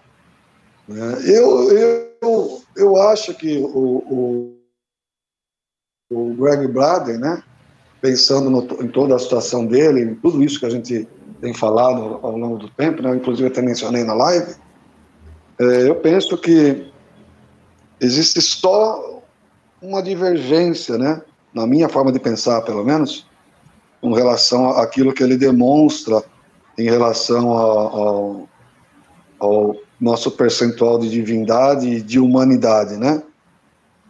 Primeiro, né, que ele encara como uma dádiva, né, essa questão do DNA. E se a gente for olhar a fundo, a fundo, a fundo mesmo, ele não só não é uma dádiva, mas acaba sendo um grande peso. E depois, uma outra questão, né, é que nós, possuindo 25% de humanidade em relação ao, à proporção que ele encontra lá do DNA, dentro desses 25% é que nós temos que encontrar essas mudanças, essas reformas que a gente tem que fazer nas nossas, nas nossas capacidades, nas nossas percepções, na nossa intimidade enquanto ser vivo e em progressão constante, nós temos que achar as fórmulas mágicas necessárias para alterar aquilo que os outros 75% causam na nossa vida, em termos de, de de sofrimentos, angústias, é, síndromes, é, e tudo mais que a gente, a gente tem percebido e discutido ao longo desses, desses tempos, né? Esse é o jogo, né? Hã? Esse é o jogo. Esse é o jogo. 25% tem que ter mais capacidade do que 75%. Mas, e na verdade. É o da coisa. Na verdade, Adilson, quando a gente pensa que dos 100 trilhões de células, só 10 trilhões são nossas. Exatamente. E o restante são micro-organismos, então é 10% só, né? Sim, sim. E desses 10%, né, desses 10%, nós temos que pensar o seguinte: é, parte desses 90% que a gente não vê, pelo menos não de forma, de forma é, usual, da gente olhar para o nosso corpo e verificar uh, bactérias, colônias de bactérias, vírus, né, fungos e uma série de outros micro-organismos, é, esses que a gente não vê, alguns deles não só não são benéficos para a gente, como esse que está aí perturbando a nossa vida há algum tempo, uhum. mas, pelo, mas é, não só não são benéficos, como eles lutam contra alguns organismos. Eles lutam, eles lutam contra. E aí é que entra uma outra coisa que há pouco, há alguns, alguns dias eu vi discutindo no grupo, né? Que eu acho legal as pessoas que saibam, que as pessoas saibam e, e que percebam que elas têm capacidade mental para controlar o seu organismo, tá? E, e, e, ditar as regras dentro do seu organismo, porque dentro do seu organismo, aquilo que controla de fato o seu organismo, que pelo menos deveria, né, o organismo da gente, é a nossa mente. Sim. Ou seja, é o nosso espírito que está fora do nosso corpo, que, comanda, que deveria pelo menos estar participando desse processo. Sim. Mas a, a, a, a maneira como a gente olha para essas coisas que estão ocorrendo, se você olhar com medo, se você olha com temor, se você não sabe que você pode conversar com cada célula do seu organismo e você resolver é, problemas básicos, problemas de energia, problemas de infecção, uma série de problemas, você pode resolver, a gente pode resolver. A gente pode resolver. O que a gente tem que ter é essa percepção, essa consciência de que a gente tem essa capacidade. Se a gente não, não, não acredita nisso, fala, não, isso aí é, é balela, isso aí é, é, é, papo furado, isso aí é história da carochinha, isso aí é coisa de louco, o cara está tá falando, é, é, demência também, é demente também, então realmente... O Adilson... Oi, meu Então, nessa parte que você está falando, eu, eu, eu, peço licença para te interromper, para lembrar de uma, de uma pesquisa que fez um doutor Hammer, que é um médico alemão, que ele. É, a, a, esposa dele também era médica, né? Eu não sei, se, vou falar é, não sei se eles são vivos ainda. É, o Dr. Hammer, ele viu-se perder um filho, né? E um ano depois, tanto ele quanto a esposa manifestaram cânceres, ele nos testículos e ela nos seios. E aí, como médicos, eles passaram a se autoestudar e eles chegaram a uma conclusão de que aquele câncer foi devido à contrariedade que eles sofreram por ocasião da perda do filho.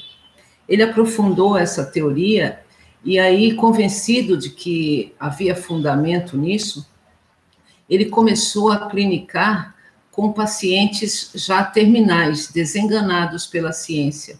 E ele começou a obter resultados positivos com relação ao câncer. Por conta disso, ele foi na França, né? Ele foi preso, foi acusado porque os laboratórios não gostaram, os laboratórios não gostaram nada disso. Mas a pesquisa dele é, provou que vários casos terminais de câncer foram recuperados. Os pacientes foram recuperados, né? Então, e, e a, a, a, o, que, o que mais é, chateia ou deixa algumas pessoas que mexem com esse tipo de, de situação ou de, de, possibilidade magoado, né? Ou, ou, ou, ou a própria pessoa acaba entrando ela mesma em descrédito, é justamente a descrença e toda, e toda a, a pecha de charlatanismo que acabam jogando em cima daquela criatura.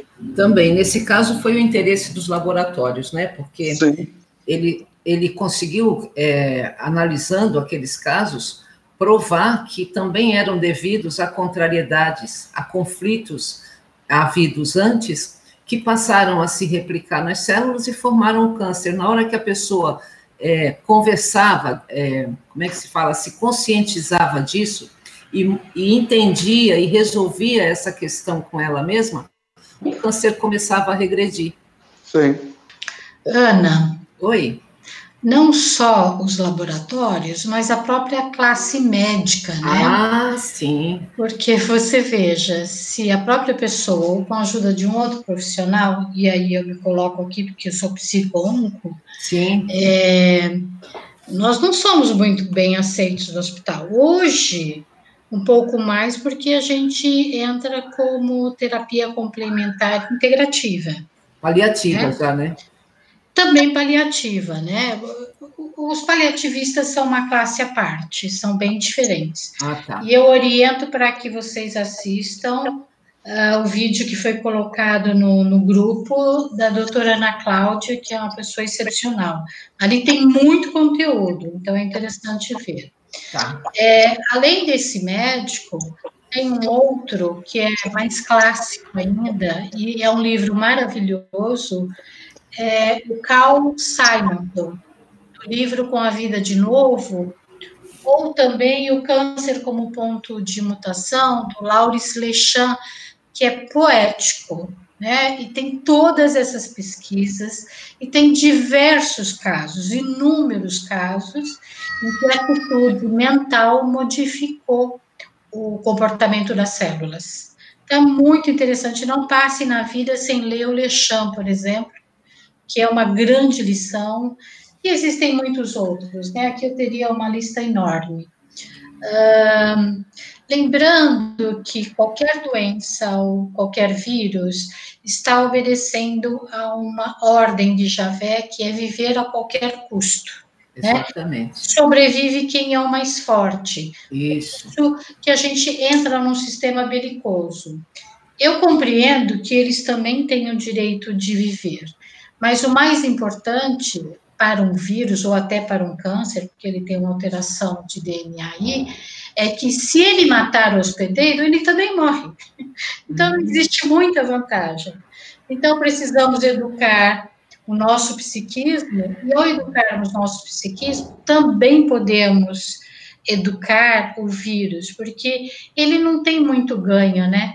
Se ele matar o hospedeiro, ele também morre. É, mas o dono dele não tem essa compreensão, né? É, Tanto que fez 13 bilhões e 800 milhões de anos perdendo sempre, sim. Está na hora da gente mudar, né?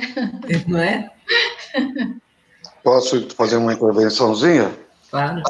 É, vocês fizeram, acho que a Solange falou uma coisa aí agora, que o Rogério, ele vem repetindo em várias palestras, várias palestras, né, e é, uma, é algo que ela falou que tem tudo a ver com qualquer tipo de reforma, com qual- qualquer tipo de atitude, inclusive aquela que você mencionou, Ana, da, da atitude de Arjuna diante de, do- dos, dos primos dele, né?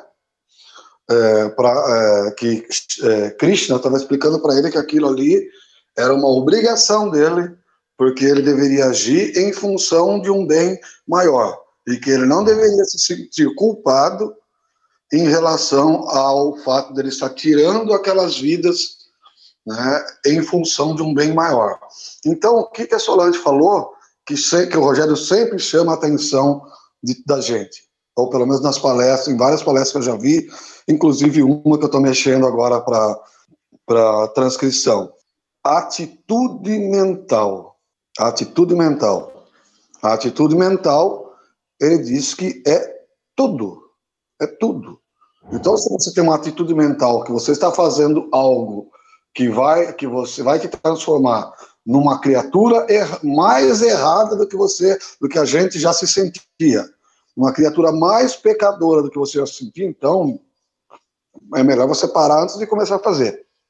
Se você já tem a ideia de que você não vai conseguir conversar com o seu corpo, que você não vai conseguir explicar para esses vírus o que, o que foi falado agora, que se eles atacarem, você pode atacar.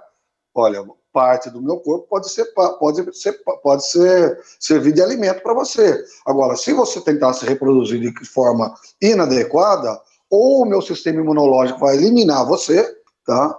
Ou algum, ou nós vamos tomar algum, um, algum medicamento que você vai ser eliminado. A gente pode conviver pacificamente? Se podemos, ótimo. Se não, o mais forte é que vai vencer, ou eu ou você. E como esse corpo é meu, ou, ou está sendo meu, e a mente que faz uso está, é minha, o ego que está nele é meu, então eu tenho três, são três atitudes mentais contra uma. Aí aquela que for mais forte vai vencer. Entendeu? Então a base de negociação, eu creio que parte de tudo isso aí, da atitude mental. Então, é, é, é diante disso, né, eu acho que essa deveria ser, essa deveria ser é, a, a base da discussão, que, eu, que é a base de, da, da palestra que foi sugerida, né, para a gente poder ver, para a gente poder reassistir e, e, e, travar essa conversa, a base da, da discussão, o ponto de partida é a atitude mental. Pelo menos assim penso eu. É, deixa eu só complementar, Ana. Sim. É, é, eu gosto de chamar o corpo de condomínio, né? Esse corpo tem um condomínio de vírus e células, e talvez a gente possa ser o gestor desse condomínio. E mais uma coisa com relação à atitude mental. O Dr. Bernie Siegel, ele também passou pelo mesmo processo que esses dois médicos anteriores que falamos. E ele ficou muito animado para ajudar as pessoas. E aí ele descobriu no final que desse público que eu procurava, 20% gostaria de ter uma atitude mental nova e se modificar. 60 obedeceria aos médicos. Se os médicos dissessem que eles viveriam, eles, eles vivem. Se o médico disser que eles vão morrer, a gente costuma dizer: muita gente obedece o médico e morre. E 20% tem o desejo de morrer. Então, ainda é uma pequena parcela, né, que tem uma atitude mental, e geralmente quase 100% dessa parcela de pessoas que tem uma atitude mental de ficar com a vida, por isso o livro chama Com a Vida de Novo, tem resultados positivos. Mas a gente precisa lembrar que tem a, a manada no meio, né? As pessoas que só obedecem, e 20% aí que agradecem que o câncer chegou porque elas não querem mais viver.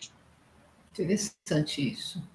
Eu também queria acrescentar uma coisa na fala do Adilson, é que eu tenho uma, uma visão de que não se trata de uma luta, né? É, existe da gente uma, uma atitude de compreensão, de pacificação nossa para lidar com esse ser sem nos afetarmos, né? E a regra dele é o mais quem mais forte vence. E a nossa não pode ser, a meu ver, a mesma, né? Então eu sou mais forte que você mas deve ser assim uma maneira tal que a gente vai educando o nosso DNA, porque ele traz as propensões todas quando a gente nasce, e a nossa vida, na verdade, seria então a gente lidar com todas as propensões que nós trouxemos e construir algo novo, né? O Elan, nessa palestra, ele cita o exemplo, respondendo uma pergunta lá no final, de uma pessoa que fala assim: a pessoa que bebe, ela é uma pessoa boa, bebe, é alcoólatra, né? Quando ela morre, ela vai para o umbral? Aí diz o Elan que não, que quando essa pessoa falece, é, do outro lado, no lado espiritual, tem lá a turma da flanelinha, aí passa uma flanelinha tal, e essa pessoa é, leva um tempo tal até ela se, se recolocar novamente. Numa próxima vida, ele diz que essa pessoa poderá trazer é, a propensão para o alcoolismo e ela vai lidar com isso. Mas ele conta que um tio dele que ficou era fumante e ficou num tratamento junto a ele para desmamar, é, e ele parou de fumar, vamos supor, né? Aí esse espírito renasce. Ele vai ser fumante novamente? Aí vai depender dele. Ele já foi fumante, já recebeu um tratamento que o esclareceu para deixar de ser, vamos dizer assim, né? Aí ele nasce e aí ele vai testar se ele é capaz de vencer o vício ou se ele vai simplesmente se deixar levar. Ele pode ser uma pessoa boa que fuma e aí a, quem fez a pergunta disse assim, mas e umbral? Quem vai para o umbral, né? Aí ele disse, ah, mas você está falando de uma pessoa boa. Quem fuma e, além disso, não é uma pessoa boa, aí sim, esse pode ser que vá para umbral. Mas eu falei isso por conta do quê? Por conta de que é, eu penso que se trata de educar o DNA. Eu não, não, sei como a gente faz isso, mas deve ser no dia a dia, né? Na, na medida em que a gente vai sentindo as nossas inclinações, as nossas vontades, aquela nossa maneira de ser no dia a dia, e que a gente pode prestar atenção na gente mesmo e detectar o que ali não é nosso, né? É, tipo assim, eu falei um palavrão, um exemplo simples, mas eu não sou de falar palavrão. E aí eu começo a falar palavrão por conta de companhias, por conta de ambientes. E se eu não prestar atenção nisso, eu vou me tornar uma pessoa que fala palavrão e nem percebe. Mas se eu prestar atenção nisso, eu vejo que isso não é meu. E aí eu corrijo isso, né? Eu começo a dizer para mim mesma, e aí está a vontade, a atitude, eu não vou mais falar palavrão, porque falar palavrão é isso, isso, isso. E aí, eis uma frente, né, de dedicação, de atenção para essa decisão que eu tomei. E penso que assim, todas as outras que a gente tem no dia a dia, né, nós temos tantas que a gente não gostaria de ter e tantas que nós gostaríamos de ter, a reforma íntima eu penso que é exatamente isso. O que, que eu não gosto, o que, que eu não quero, o que, que não preciso, o que, que eu posso mudar. E a partir daí, é, a gente é, fazer esse exercício né, de, de entender que a gente pode mudar e deve mudar. É, a pessoa estão me ouvindo? Meu som tá, tá, tá baixo, tá ruim? Tá bom, Emanuel. Áudio Não, perfeito. É, é, só um comentário aqui, pegando a, a, fala do Adilson, que me veio à mente, foi quando ele falou sobre a questão lá da, da, da rixa, né, que acontece com o nosso sistema imune. Vem um vírus, um microorganismo qualquer para querer invadi-lo, e adoecê-lo e tal, e aí, o, aí na fala dele ele comentou assim, olha, mas aí o meu corpo vai, pode é, combatê-lo e aí ele morrer, ou então vou tomar algum medicamento para poder combatê-lo, né? Só que aí também tem uma, uma, uma, passagem que a própria Ana comentou, eu acho que foi a Ana, quando ela diz assim, que nosso corpo tem lá 100 trilhões de, de células e apenas 10% é nosso, ou seja, se a gente for analisar, o corpo nem nosso é, né? porque apenas 10% são nossas células, o resto são micro-organismos. Então, do ponto de vista quantitativo, o corpo não é nosso. A gente está só, é, digamos, est é, estruturando é, esse monte de micro-organismos. E parece que, sob um outro olhar, é, aí já vai um pouco para o lado do favor divino talvez seja esse o, o, o X da questão. As consciências que mergulham nesse universo tão é, pitoresco, né, tão característico, vêm com um desafio de organizar esse monte de micro-organismos, esse monte de vida que quer viver a qualquer custo. Só que o problema é que a gente tem a, a, a gente se surge no processo. Então a gente passa a, a absorve esses instintos de querer viver a qualquer custo, se alimentar, é, se alimentar, se reproduzir, de impor nossas vontades, né? A gente herda isso desse DNA E, e aí é que entra a questão da reforma íntima, como uma ferramenta de tentar pacificar, primeiro lugar, a gente, né, enquanto ego, para que a gente possa, de alguma forma, contribuir nesse favor divino e ajudar na pacificação desses demais seres também, né, desses vírus ou micro-organismos. Mas, é, lógico, falar isso é bonito, é, na teoria aqui é, é, é, trivial, mas na prática a gente, a gente sabe que no dia a dia, nos relacionamentos, não, não, a coisa não é trivial, é a gente é, não, não agir no primeiro impulso, é, não querer sobreviver a qualquer custo. A, a gente tem uma tendência é, inata de querer competir, de querer é, sermos, às vezes, narcisistas, de querermos nos expor, queremos tirar vantagem de tudo. Porque isso já é herança, como, todo mundo já, como todos que acompanham a RC já sabem, é herança do, desse DNA. Então, acho que o maior desafio é esse: perceber, em primeiro lugar, o corpo não é nosso, a gente está organizando esse processo. Aquilo que o Rogério fala no, Mentalma, não sou eu, né? Então, é, eu não sou Rogério, eu não sou Emanuel, eu não sou a Ana. Eu estou, como Emanuel, passando aqui essa experiência de organizar esse corpo. Daí a importância da atitude mental, de ter essa, esse distanciamento. Olha, eu tô é, eu tenho que amadurecer a minha atitude mental para eu poder olhar para essa zona que é essa questão toda desse, desse, dessa interação de um monte de seres que geram vários, um monte de micro-organismos que geram vários outros egos, a gente é, se disputa enquanto egos e ainda tem a disputa enquanto micro-organismo nada mais característico que agora o atual cenário que a gente está vivendo, onde a gente tem que lidar com as dificuldades dos, dos relacionamentos é, em quarentena, o isolamento social, e ao mesmo tempo a gente tem que lidar com a dificuldade da, com a questão do contágio desses, por parte desse, desse Covid agora, né?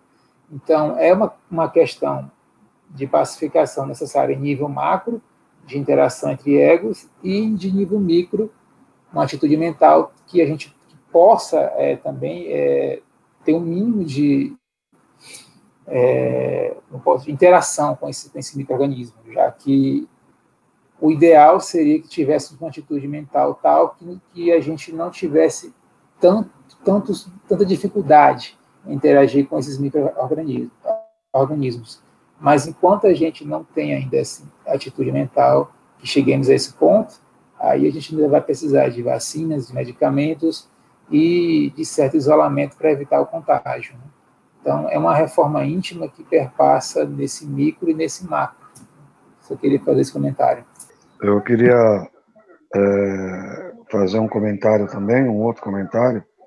É, a minha proposta, quando eu estava falando dessa da, da atitude mental, né, é justamente a gente ter a oportunidade de propor é, via via essa, essa essa comunicação que a gente tem com o corpo que a gente está ocupando, porque também a gente tem uma responsabilidade com relação a ele, né? porque se a gente sucumbir numa, em qualquer batalha, o nosso corpo sucumbir em qualquer batalha, né, sem um mínimo de tentativa de organização, como você mencionou, Emanuel, é, de, de, de, mudança de postura, é, não só da nossa parte, mas da nossa parte dessas criaturas que invadem o, o, o nosso organismo, se a gente sucumbir a qualquer um deles, em nada nós colaboramos em termos de, de mudança, tanto nossa quanto deles. Então, a postura mental que eu, que eu propus aí não é no sentido de falar, olha, ou vocês param, ou vocês vão ser destruídos. Não. A postura mental, eu, a, a, minha proposta é a seguinte, né?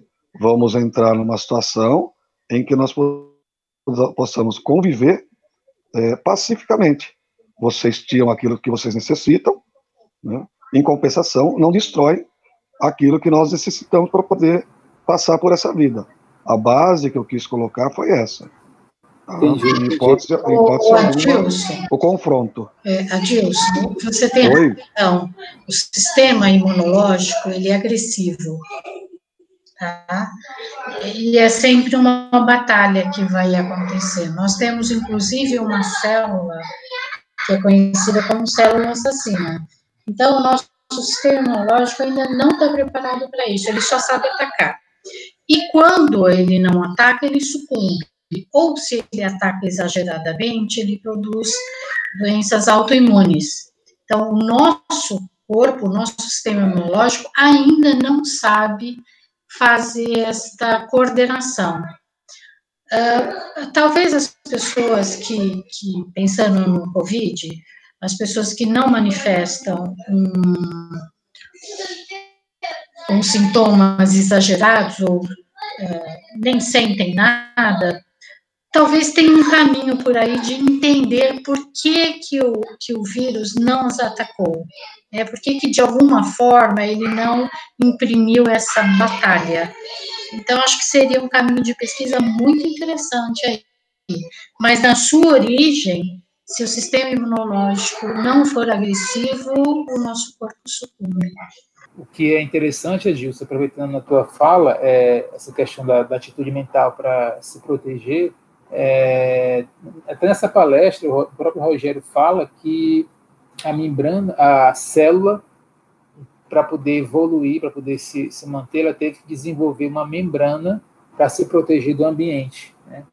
Ele traz, traz essa revelação que a ideia seria é, ela se proteger de Javé, em, em última instância.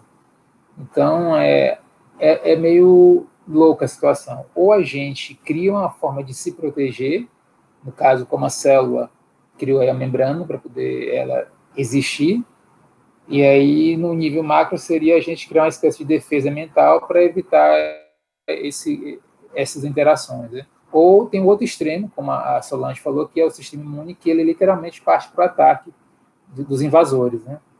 Então, é, qual seria, então, o meio termo? Né? É desenvolver atitudes mentais que, que possam nos favorecer no futuro de pacificarmos o nosso sistema imune a ponto dele não atacar? Será que seria uma alternativa? porque, a bem da verdade, esses processos é, fisiológicos, eles são é, inconscientes, né? A gente não tem, é, a, em tese, controle sobre eles. Ninguém tem assim, ah, agora entrou um vírus aqui, um microorganismo, eu vou agora acionar aqui um mecanismo de defesa, ou então eu vou criar aqui uma barreira. Isso não é uma, algo consciente. Né? Então, é como que a gente poderia evoluir a ponto de que chegássemos em um meio termo, sem ser só agressividade, mas também sem querer é, trabalhar a evolução dessas consciências. Posso? Pode, é, não, só, só, uma colocação, é bem rapidinho.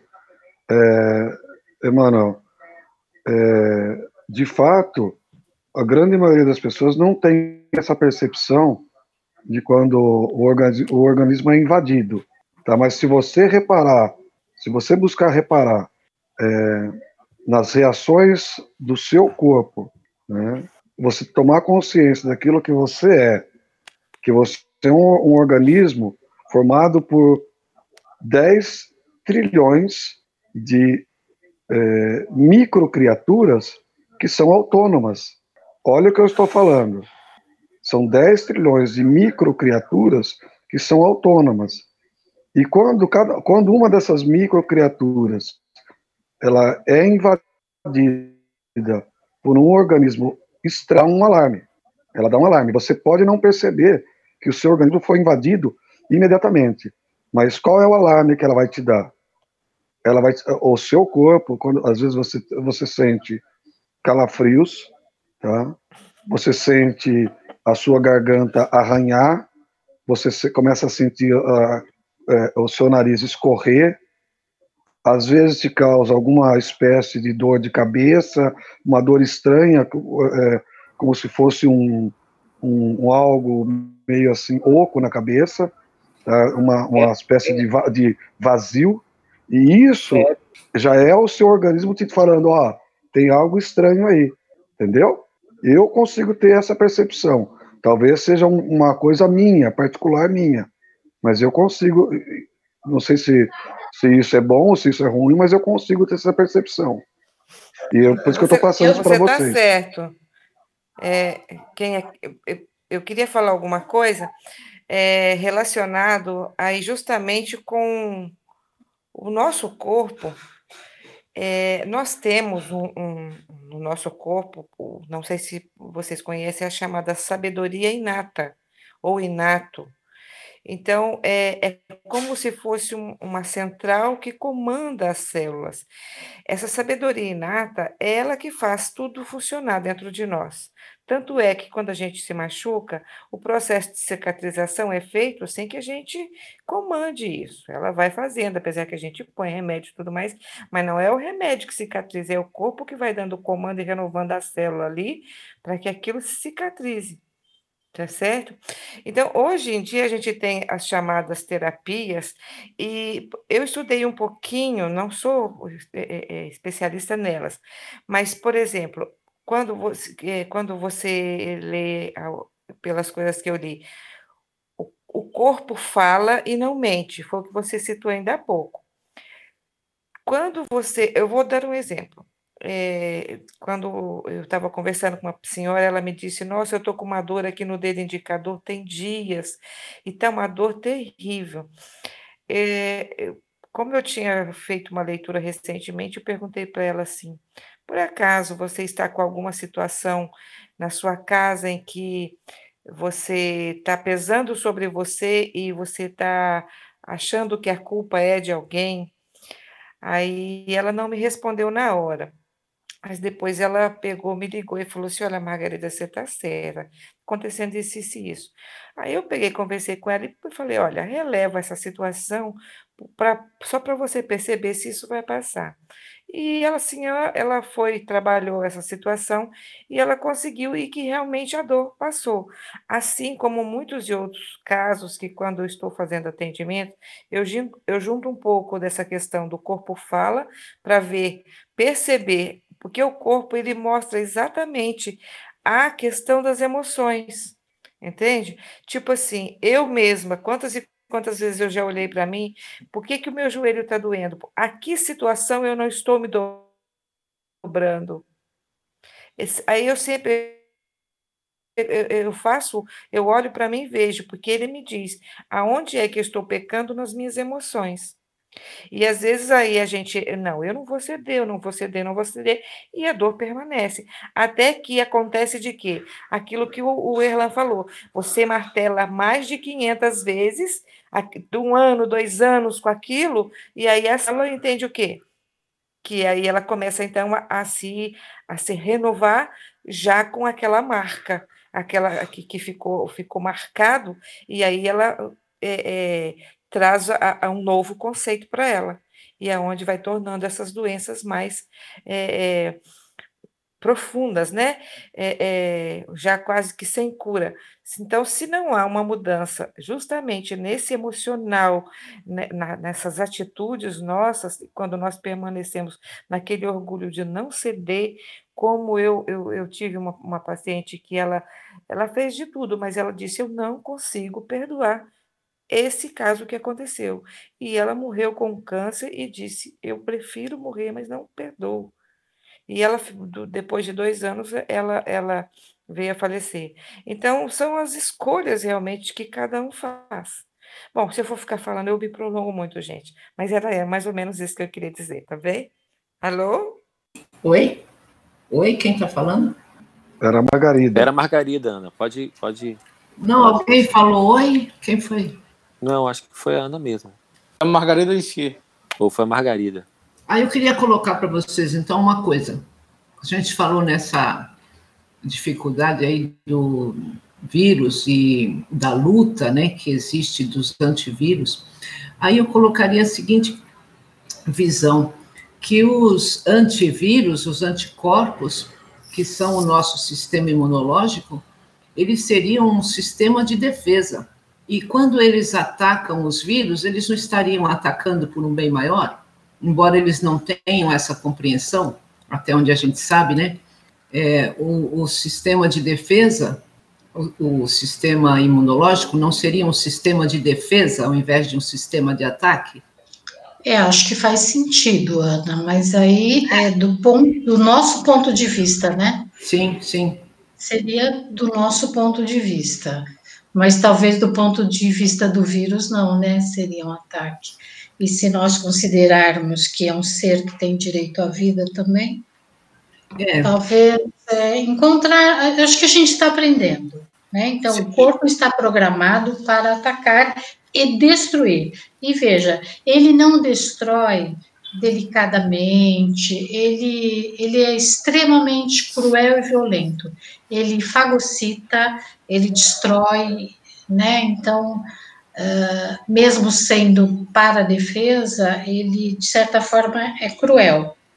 A gente Sim. precisa, talvez, através da pacificação, é, levar os nossos cromossomas lá mais para o núcleo da célula onde ele está protegida e dizer, olha, isso aqui é o nosso território e você não pode entrar agressivamente aqui.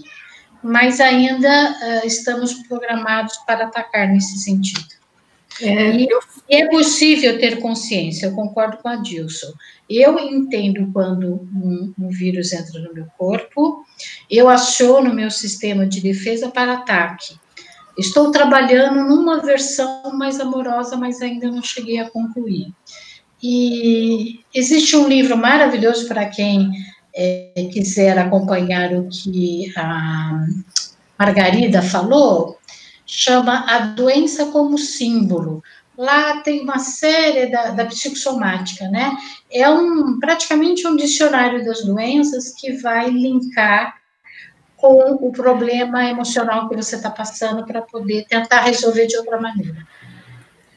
Quando eu falei... Uma observação aqui que você disse assim, não é que o vírus ataca, o nosso sistema de defesa, ele é quem ataca o vírus e quando ele faz isso, acaba que a, o que vai, o que a nossa célula vai eliminando é o que está sujando, no caso do coronavírus, é o que está sujando o, o, nosso, o nosso sangue.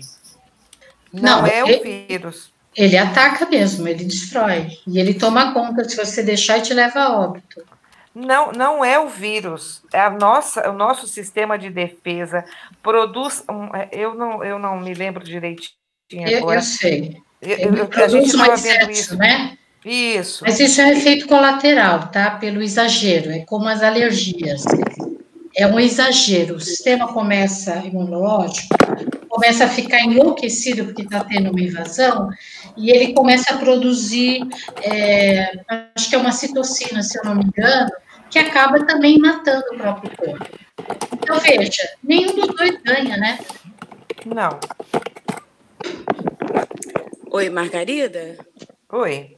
Oi, deixa eu falar para vocês, é, mediante ao que você falou, não sei se foi a Margarida ou se foi a Solange, acho que foi a Margarida, sim. Eu passei por um, o ano, o ano retrasado, em 2018, eu passei por uma situação muito difícil. Que situação foi essa? Eu fui para no CTI e o médico que me acompanha até hoje é, disse que eu tinha que ir para a fila do transplante de fígado. Tudo bem. Então eu tive tempo suficiente na hospital para refletir muitas coisas.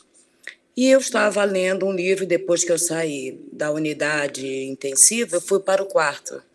E comecei a ler, levei muitos livros e comecei a ler um que eu esqueci o nome. E ali eu fui fazendo uma autorreflexão.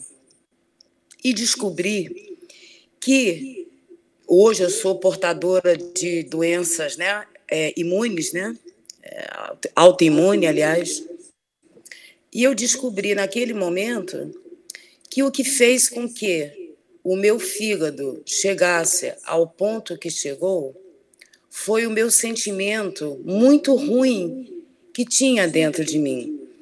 E eu não tenho vergonha nenhuma de dizer, porque é fato real, que esse sentimento era o ódio. Era um ódio assim inexplicável. E depois que eu comecei a fazer, né, aquela busca, e me perguntar aonde está esse ódio, porque a gente finge que não sabe, mas ele existe. A gente finge que não sabe a causa, mas a gente conhece. Então, eu, eu reconheci qual foi a causa.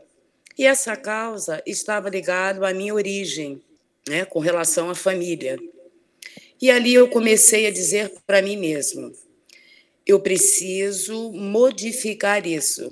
O meu corpo, o meu sistema imunológico está me atacando, acabando comigo, acabando com o órgão. Mas ele não tem culpa.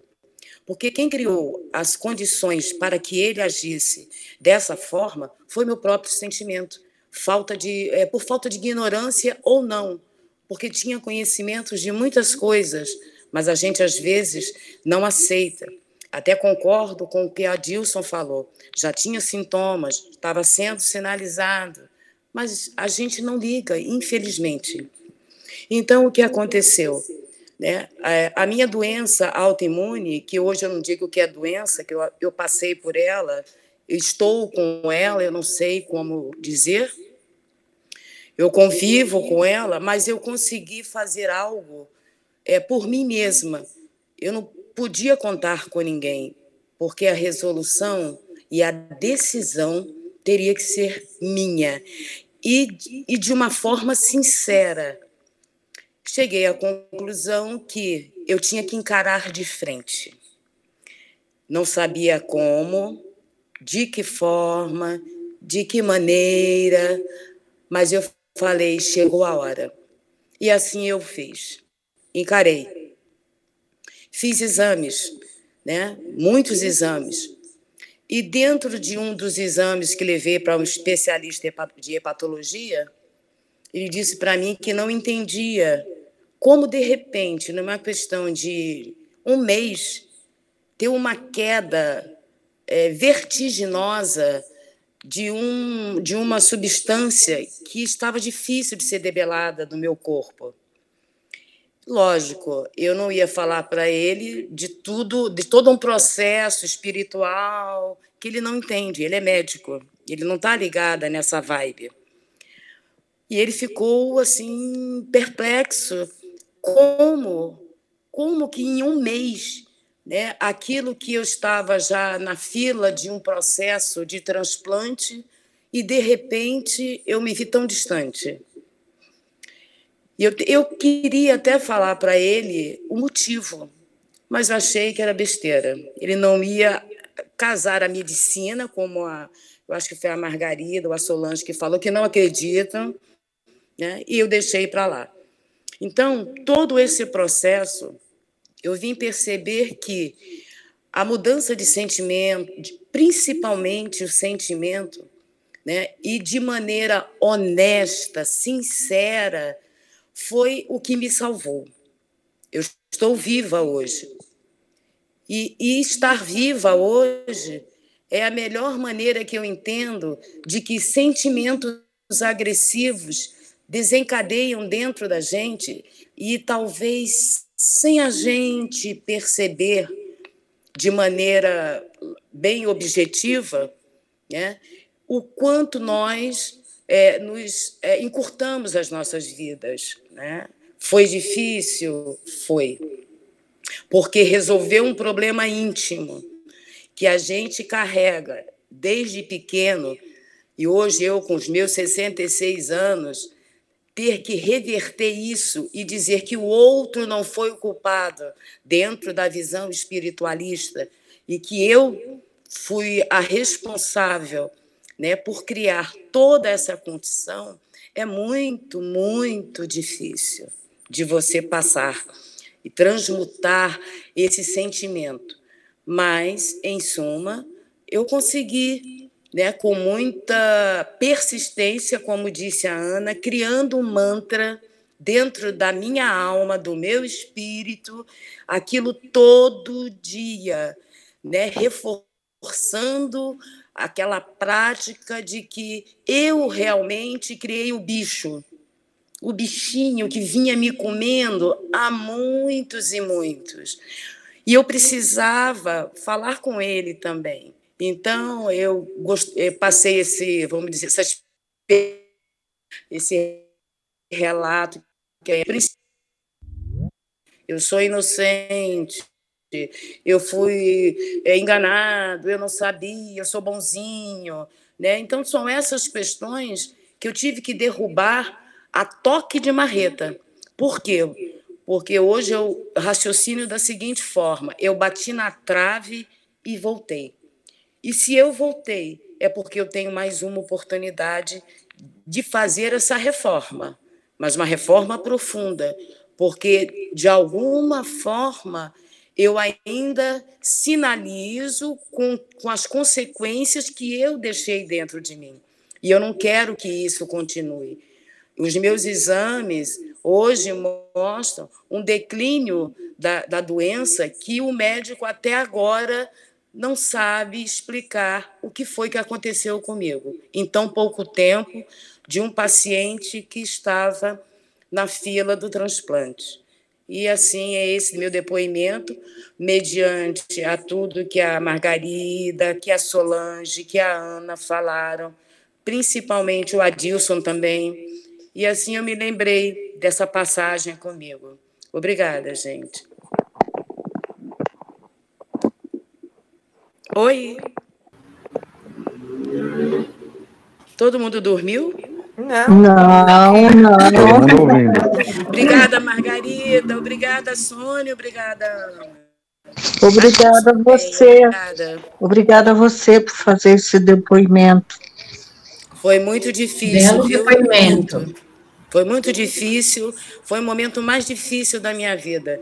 Eu acho que foi mais difícil do que ter, do que ter um, um filho, um parto. Isso não foi um parto, isso foi uma sofrência eu, eu não sei de onde, uma sofrência muito grande. Mas eu Olha, consegui. Você acabou de mostrar para a gente, de provar que é possível.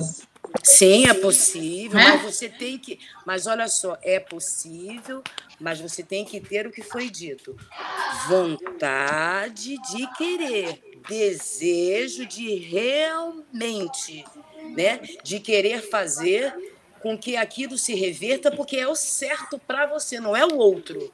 Não é fazer pela questão do outro, é fazer por mim. Porque a gente sempre, ah, vou fazer por causa. Não, não, não, não, não. Quando eu, eu, eu, decidi a fazer, não foi porque eu tinha que me redimir com o outro, mas eu tinha que me perdoar. Ponto. Se eu não me perdoasse, não ia adiantar. Entendeu? É o que o Elan, é o que Elan, o Elan falou até nessa palestra que aí ele disse o seguinte: o nosso sentimento ele chega num segundo, ao ponto em que a nossa palavra demora mais a chegar. Então, quando nós sentimos, nós já estamos marcando. Já demos lá a primeira martelada. Aí, ah, eu perdoo, mas o meu sentimento está batendo lá.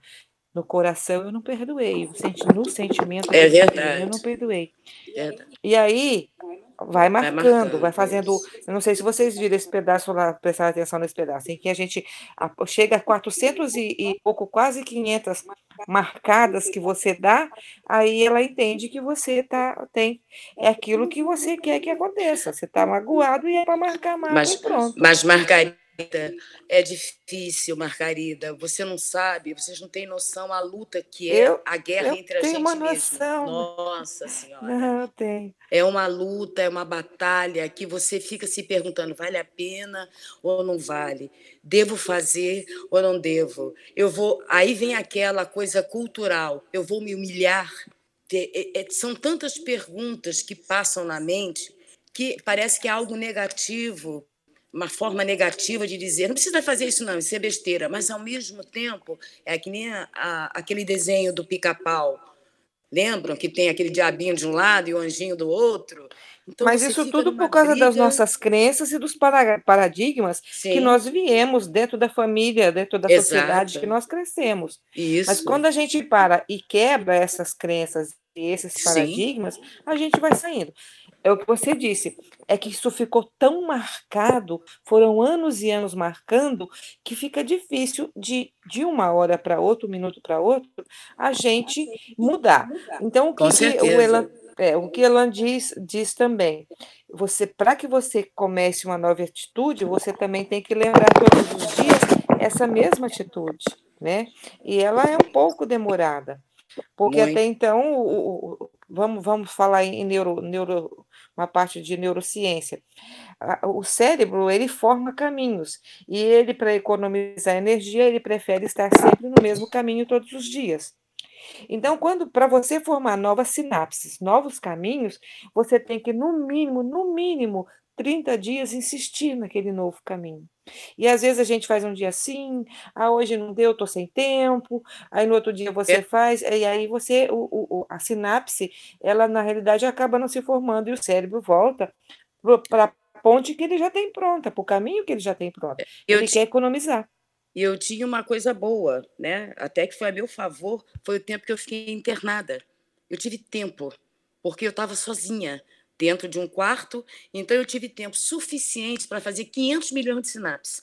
Não tinha ninguém. Ali era o meu momento, era eu com eu. Não tinha mais ninguém. Então, até isso eu tive uma oportunidade, a chance de estar ali, né, sozinha, praticamente, e ali olhando e procurando, me procurando, me procurando, me ajustando, e como você falou, e ali tentando fazer aquela, aquela sinapse uma atrás da outra, uma atrás da outra, porque não tinha ninguém para me interromper, a não ser as enfermeiras que che- chegavam com nós. Fora disso, eu estava sozinha, literalmente sozinha comigo mesma. Então era um momento apropriado, realmente. Entendeu, Margarida? Eu, eu, eu- a Ana, foi a Ana que perguntou ainda há pouco, como é que a gente pode fazer isso? É, não que eu seja, é, é um, do, do- do- um exercício que eu aprendi há um tempo e que comigo tem funcionado bem quando eu consigo trabalhar essas emoções, porque eu vou ser sincera, é, muito, muitas das nossas emoções, se a gente não fizer o que ela diz, respira, e para depois pensar, para depois falar, a gente continua fazendo no automático, porque a, a gente está acostumado. Então, eu não sei se vocês já ouviram falar de uma de uma conversa que a gente, que a gente tem, que é chamada conversa com a nossa inata e com as nossas células, porque elas nos ouvem, nos ouvem o tempo inteiro. Se você diz assim, eu, como você disse ainda há pouco, eu estou com a doença tal, então você está afirmando para as suas células que você está. Então elas sempre vão, você está fazendo o quê? Martelando, dando aquela marteladinha, né? É, é, ou tipo assim, eu tenho, né? Então é melhor você dizer, eu estou passando por isso, é, é, eu, eu- mas nunca afirmar que eu sou isso, eu estou com isso, né? Estou passando por isso. Pelo fato de que cada vez que você diz, você martela. Então, como as células ouvem o tempo inteiro, e quando você fala, você fala. Quando você está falando ali, que você está falando, é, é, digamos que você está numa conversa informal, você pode não perceber, mas a sua emoção está falando lá por dentro tudo que realmente. Então, você está falando ali, explicando para alguém que você está tá, tá com alguma coisa, ah, eu estou assim, eu sou isso, porque eu não mudo. Então, a célula entende o quê? Bom, se é isso que ela é, então vamos martelar aqui e vamos fazer que, que é o que ela está me pedindo. Ela atende aos comandos que a gente manda. Nós é que mandamos esses comandos para a célula. Então, para que a gente possa fazer um exercício, a gente tem que realmente olhar para as nossas emoções e a gente pode começar a conversar com as células até que uma hora você vai perceber que você vai, que elas vão te responder. Por que, que eu te digo isso? Porque eu faço e quando eu estou conversando, estou falando com vocês, eu estou percebendo aqui é, é, essa emoção do falar. E quando você começa a conversar com elas, no começo talvez você não perceba, mas chega uma hora em que você vai perceber um arrepio no corpo, dá o arrepio no corpo, e você percebe que elas estão, sim, realmente te ouvindo.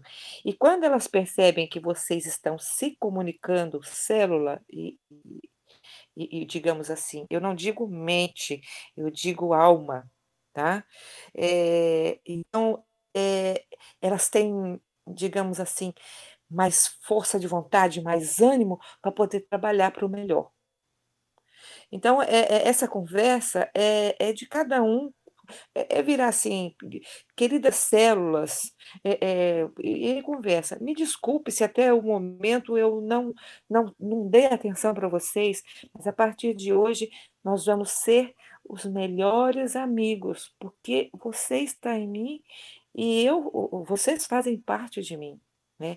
E aí vocês dizer, eu estou no comando, eu sou a chefe, porque é isso que a gente é para as nossas células. Nós quem comandamos, somos nós quem mandamos os comandos, somos nós que estamos dizendo com as nossas emoções o que é para elas fazerem. Então, a partir de hoje, eu estou no comando e eu quero que, e aí vocês podem dizer, me melhore, sabe, que se regenerem da forma como, como é, tipo, quando a gente nasce, a gente nasce com as células, bem dizer, perfeitas, né? A não ser quando nós trazemos já marcações, como o Elan mesmo diz, de outras vidas, que é o caso da depressão. É, então, a gente pode tendo essa conversa. Experimentem, não custa. E, e, e, isso nos auxilia muito. E aí vocês vão percebendo que realmente. Mas o, o importante é essa percepção das emoções. Então, é, é, é o, o importante mesmo, para que não, não faça essa marcação na célula. É como se a gente estivesse pegando um martelo, bota o prego ali e vai dando todo dia uma pancada. Então chega uma hora em que por mais que você tire o prego, vai ficar a marca, não adianta. Tá certo, é isso mesmo, Margarida. É Pessoal, é, ouvindo aqui a, a, as falas de vocês, que bem encantado né, pela oportunidade, muito, muito rica a fala de cada um, e me veio aqui uma ideia que eu fiquei agora, minha mente assim expandiu. É, a gente, enquanto humanidade, o próprio Elan fala isso, que a gente tem uma característica singular no, no universo, né? ser a espécie bebê, e a gente tem aquilo que ele chama de razão filosófica, senso crítico, e ainda tem a questão da, da sub, subjetividade, da, das emoções, a capacidade de lidar com emoções, com sentimentos de forma refinada, é, que parece, pegando aqui a abordagem de Gelan, que isso não, não é comum em outras espécies, em outras raças tal. Então, se a gente agora tem, tem tanta dificuldade de, de se reformar ainda intimamente, teve agora o depoimento da Jo, que foi tão aí rico na situação que ela passou, tal, que realmente foi pior do que um parto, pelas palavras dela, né? Então, imagina como é que não deve ser, como é, como é que não foi, olhando para trás, é, outros seres como Biodemos, Demos, como é que isso não, não era porque a, o yoga, como a gente vê hoje, com uma disciplina espiritual tão rica, mas ele nasceu na cultura demo, né? Então foi Krishna, se não me engano, que que o criou lá para para uma, uma disciplina pedagógica para é, educar uh, os demos de, um, de milhares de anos atrás aí. E Rogério já, já ouvi em algumas palestras dele, Rogério comentando que eh, certas por certos comandos, certas atitudes mentais do yoga que a gente absorveu, a gente tem muita dificuldade de pôr em prática, que para a cultura que para essa turma é mais, é, é mais natural. Porém, eles não tinham, e talvez não tenham ainda, essa subjetividade que nós temos. Né? Então, imagina o quanto que isso talvez não seja recente na cultura do, universal. Falasse de reforma íntima, de, é, com tanta riqueza, como a Jo falou agora, dessa capacidade da gente é, ressignificar nossas emoções, porque o, o, o natural tá, do nosso DNA é partir para a agressividade. É, o que o nosso sistema imune faz com os micro-organismos, esse é o, é o natural desse universo. Então, isso é um ponto de inflexão, a gente trabalhar emoções, sentimentos, a ponto de refiná-los para mudar o curso da história universal. Então, eu fiquei assim pensando nisso agora, caramba, quanta riqueza nisso que a gente está tendo essa oportunidade de, de é, lógico, a, a, através de tentativas e erros, né, de é, quem nunca é, se, é, se excedeu, quem nunca passou por dificuldades em relacionamentos, está em, em doenças, é, mas ao mesmo tempo é uma oportunidade única, talvez, para a história universal. Tá todo mundo em silêncio ou caiu? Caiu, mas o. É porque ele terminou de falar, acho que aí Eu tô aqui ainda também. Ah, peraí, eu quero ver assim, se tem alguém dormindo aí, que tem alguém roncando, o Alba tá por aí. Desculpa, Alba, só lembrar de você. O Roger tá por aqui também. Pessoal, lembrando que a gente está gravando isso aqui para gente, para uma turma, e cada um pode falar também, entendeu? Então não vão ficar só o mesmo grupinho, não, porque isso depois vai ficar o mesmo grupinho. Se deixar de entrar, pronto, acabou a, o boteco. Então todo mundo diz pelo menos um oi para ver se está todo mundo gostando, ou se estão apenas dormindo com a live aberta. Eu tô bem acordado ouvindo. Tu tinha tu saído, Cristiano? Tu tinha saído? Não, não. Eu tô gravando, tô gravando aqui. aqui. Alguém tá com, Alguém tá com dois, aí. dois aí. Tá dando eco. Tá dando eco. Tá dando eco. Acompanhando. Tá dois. acompanhando. Assim, pessoal, é sempre bom alguém fazer pelo menos um comentário, porque a Ana, o Ralph, o Emmanuel, a Solange, que se propõe a fazer isso aí, ah, pelo menos é um feedback para ver como é que tá, se dá para continuidade, se tá legal, se tá chato, se não tá. Então, é bom dar um feedback aí de vocês. Não, foi muito bom, gente. Foi de muita utilidade e deve continuar assim, porque tem muitos esclarecimentos. Cada um abordando dentro de um foco, nos traz muita informação, muitas coisas para se refletir. Gente, é muito bom. Muito mesmo. Pode continuar que tá sensacional, hein, galera? Pode continuar. Assim, a, aqui todo mundo assistiu, conseguiu assistir a palestra, tá, tá tranquilo para assistir, todo mundo faz parte do IEA. Assistiram a palestra? Eu assisti. Eu já tinha assistido, assisti de novo. Sim. Então, pronto. Vamos dar continuidade, então. É, chama o Roger aí que ele tá dormindo. Não, tô dormindo, não. Tô ouvindo vocês. Não, beleza. Uh, eu vou fazer o seguinte. Eu vou. Assistir mais alguma coisa a comentar sobre a palestra? Ou a gente é, Ana, tinha uma, uma, questãozinha aqui que eu vi que a Elan colocou, e eu vou, só para a gente fazer, para a gente fazer uma reflexão com todo mundo junto aqui, que ele deixou bem claro assim: qual o sentido da reforma íntima? Bora conversar sobre isso, para finalizar. É reforma.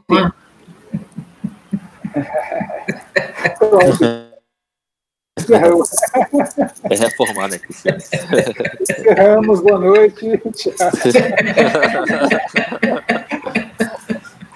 Eu não ouvi. Uma... Não, não, pode Olha, complementando, co complementando a Ana aí, a gente não leva o sofá para reforma, né, para ficar bonito? Eu acho que é para a gente ficar bonito também, né? eu, eu, tenho uma colocação a respeito, Cris. É, que me veio à cabeça quando eu terminei de assistir essa palestra é que me veio aquela ideia do apolíneo e do dionisíaco. Né? Se a gente for seguir o lado apolíneo, quando se fala em reforma íntima, a gente vai para o lugar comum das religiões, né? que é a ideia do pecado, que é a ideia de buscar de alguma maneira se melhorar, fugindo de é, umbral ou inferno, seja lá o que for. Jesus salva e salva, né? Então é mais a questão de seguir regra e temor de algum outro local é, pior que a gente possa ir. E uma, uma, frase me chamou a atenção na palestra de Rogério, uma das frases que me chamou a atenção dessa palestra foi que ele fala assim: reforma íntima é nada mais é do que mudança de padrão, né, de um ruim para um melhor, mas é, é uma questão de alteração química, não é uma questão é, é, necessariamente assim, é, vamos dizer, espiritual ou algo distante de para ir para um local não. É a questão de você trabalhar a sua química aqui e agora. Então, é uma questão de inteligência. Você pode é, buscar mecanismos de aprender a respirar melhor, de buscar é, se pacificar, não por uma questão de se vai para um local bom ou ruim, é por uma questão mesmo de você se melhorar. Você, como o Adilson comentou agora há pouco, Solange também, essa questão de a gente aprender, acho que até a Margarida também falou bastante em relação agora a conversar com as células, né? E alguém de fora ouvindo isso parece, parece até conversa de doida, né? Poxa, eu conversando com as minhas células, mas é justamente isso, é a gente é aprender a, a interagir com, com esse micro-universo que a gente, que o nosso espírito gerencia. Eu acho que o desafio maior é esse, né, na minha visão, de, de uma, uma, questão de inteligência, como ela fala na palestra, da gente buscar desenvolver essa capacidade de interagir com esses micro-organismos de uma forma mais saudável e menos é, reagindo no primeiro impulso, para uma questão de, de, tornar essa convivência melhor e mais saudável, que eu acho que é isso que é necessário. Né? E, e, e o, Porque ao não fazermos isso, a gente tende a, a ser levado por automatismos. Que uma outra característica desse universo, além dessa questão desses ímpetos de sobrevivência a qualquer custo e tal, e se impor, é uma questão também do automatismo. A gente, é, é, se a gente deixar, a gente respira de forma automática, ou seja, de qualquer jeito, a gente é, come qualquer coisa para poder só é, sobreviver, e assim, as, e a questão até mesmo do, do, próprio sistema imune. Se a gente não buscar desenvolver mecanismos de interagir melhor com essas células, como, se não me engano, a Margarida comentou agora há pouco, a coisa fica no automático. Então, o desafio é a gente sair desse automatismo, trazer mais consciência para esses processos, para a gente é, é, trabalhar essa reforma íntima aqui agora, visando, como Elan fala, uma, uma questão de inteligência, de, de se melhorar para tornar, é, é, de alguma forma, contribuir nesse processo de, é, do favor divino, como ele fala, né? Pegar essa cotazinha de seres, olha, eu vou trabalhar isso aqui em mim, eu vou sair dessa é, sem marcações deletérias, o mínimo possível, mas ao mesmo tempo eu vou contribuir para a evolução de algumas consciências aqui que porventura se aproximem de mim. É, uma vez eu lembro que ele falou na palestra que eu participei na Bahia e é, ele disse assim que só o fato de você às, às vezes é, abraçar uma pessoa, dependendo da sua cota, é, ele falou de até exemplo de Jesus, né? Que um dos motivos do Jesus ter, quando ele ressuscitou, quando ele ressuscitou que ele absorveu lá o, o corpo dele, é porque é, era como se os elétrons não quisessem é, é, se, distanciar, se distanciar dele por conta da, da marcação vibratória dele. Então, que era tão amorosa, né, foi tão singular. Então, é, é, é, metaforicamente, ele comentou que era como se os elétrons quisessem ficar perto dele. Então, é, quando a gente tem essa característica, é, digamos assim, uma, uma, um padrão vibratório amoroso, é, num, simples, num simples abraço, é, você é capaz, seria capaz de atrair é, elétrons de outro para você, porque é, há essa troca, né, num abraço. Então, é trabalhar a si mesmo a ponto de elevar também essas consciências. Eu acho que é mais ou menos por aí. No, quando você dá um abraço, é, um abraço quando é, você dá um abraço amoroso no seu animal é, ou a uma outra pessoa, o teu corpo ele gera o hormônio da ocitocina, que é o hormônio que a mulher gera quando ela está gestando a criança. É a maior, a maior concentração de ocitocina no corpo é, é nessa fase. Mas no abraço também se gera ocitocina. E, e aí há essa troca de energia intensa, é onde há também a marcação dos elétrons. Legal, legal. Eu estou falando isso, gente, porque assim, há mais ou menos uns cinco anos, eu dou aula pra, na internet é, para algumas pessoas. São, são grupos pequenos, às vezes eu formo 20, no máximo 30 pessoas. E aí eu entro com tudo um pouco: é, autoconhecimento, crenças limitantes, é, falo sobre os chakras, e, e aí com isso eu, é, a gente vai fazendo exercícios eu sei que muita gente que já passou junto comigo, que até hoje a gente tem contato, que melhoraram suas vidas, tanto como seres humanos, como pessoas, até na parte financeira porque tudo depende das nossas crenças realmente, tudo depende dos nossos julgamentos. E aí é, é, a gente aprendeu aquilo lá, Deus de pequenininho, é o que o Rogério fala, na nossa primeira versão, e a gente traz até inconsciente, vou até fazer um link com uma outra palestra dele, que é Freud e Jung, né? É, que é maravilhosa, vocês precisam assistir, a gente precisa falar sobre ela, que aí a gente vai fazer muita ligação também é, é, com, com, com essa com, que nós estamos falando hoje. Porque você traz lá desde pequenininho essas marcações. E às vezes inconsciente, né? Você toma atitudes porque você aprendeu lá. Até ele diz assim, é, é, seria bom depois a gente, não vou ficar falando não, a gente falar sobre ela futuramente. E, e, e, ele diz apenas que se muitas pessoas entendessem essa primeira versão e no, no ato do respirar, que aconteceu algo respira, e aí você oxigena todo o corpo, leva ar para todas as células, e aí você vai ter a oportunidade de receber do seu eu superior, vamos dizer assim, a sua versão, que é a sua segunda versão, a sua versão melhorada. É isso. Ai, que silêncio dói. Bom, pessoal, É. um- pode falar, desculpa. Não, eu só estou aqui me despedindo, na verdade, porque eu tenho que sair agora, mas é, agradecer aqui imensamente a oportunidade por ouvir é, as falas de vocês, Diana, Solange, Jô, Margarida, Dilson e mais alguém que tenha esquecido, desculpa, mas foi ótimo participar. Eu me despeço aqui, tá? Boa noite a todos e obrigadão aí pela oportunidade. Boa noite, Emanuel. Boa noite, Obrigada. Manuel. Até mais.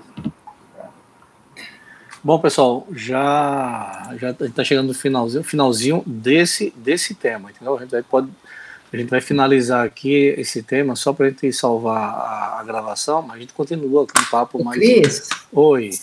Então, assim, eu também acho que vale a gente é, falar que a Jo fez esse exercício sozinha, né? Ela com ela mesma.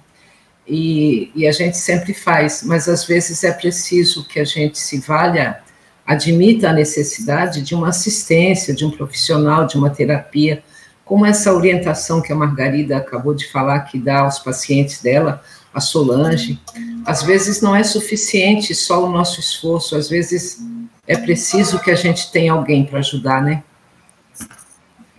É, é, eu também concordo com você, Ana, porque às vezes tem, é, é, na vida tem pessoas que não precisam de, vamos dizer, uma ajuda, entre aspas, né? Uhum. que é forte o suficiente, mas tem pessoas que precisam de um terapeuta, de um Sim. psicólogo, né? não conseguem fazer sozinha. Por Sim. isso existem né? apoios. E tem outras que, que têm, por uma, uma questão de determinação ou, ou de uma questão de sua característica própria, conseguir né, se agarrar aquilo e, e tocar para frente. E outras não, a maioria das pessoas precisam de apoio, precisam de serem acompanhadas, precisam de serem ouvidas, né? Estamos vivendo num momento muito difícil e está todo mundo disperso. Então, quanto mais tivermos pessoas que possam amparar as outras naquilo que elas tenham dificuldade, será muito melhor, né? As pessoas ultrapassarem aquilo que precisa ultrapassar, né? É, muitas vezes a gente vai ao médico quando deveria ir a um psicólogo, né? Eu- eu- e aí dá-lhe remédio e as coisas só pioram. Só pioram, é Né? Eu verdade. faço psicólogo, pode ser um outro, um outro tipo de, de assistência, de terapia, é. Porque aí o médico dá remédio, né? Isso. E aí, além de toda a problemática, a gente está tomando um remédio, uma alopatia, que não deixa de ser, às vezes, mais agressiva do que a pessoa já tem de problema, Com certeza. né? E o médico não ouve, né? Ele nem olha para você, né? Às Não vezes é a cultura dele, né? Ele culpa trata da doença e não do doente, né? Exato, exato. Exatamente, Ana. Aí eu queria falar uma outra coisa, que é assim, quando a gente chega aqui, a gente assume como identidade este ego, e a gente acaba esquecendo que nós não somos esse eu, é, que esse eu é falso, esse eu é uma... Na palestra, Rogério diz que se nós eh, não tivéssemos um nome, nós seríamos o nosso DNA, né, o nosso código genético, e a nossa vida seria um processamento de dados. É que, como nós recebemos um nome, a gente acaba se achando um eu e pensa que esse eu é o que existe. Na verdade, ele só existe mesmo, né? Porque ele é temporário, ele é transitório. E, e nós nos confundimos com eles, com esse eu. E, e tudo está em movimento o tempo todo.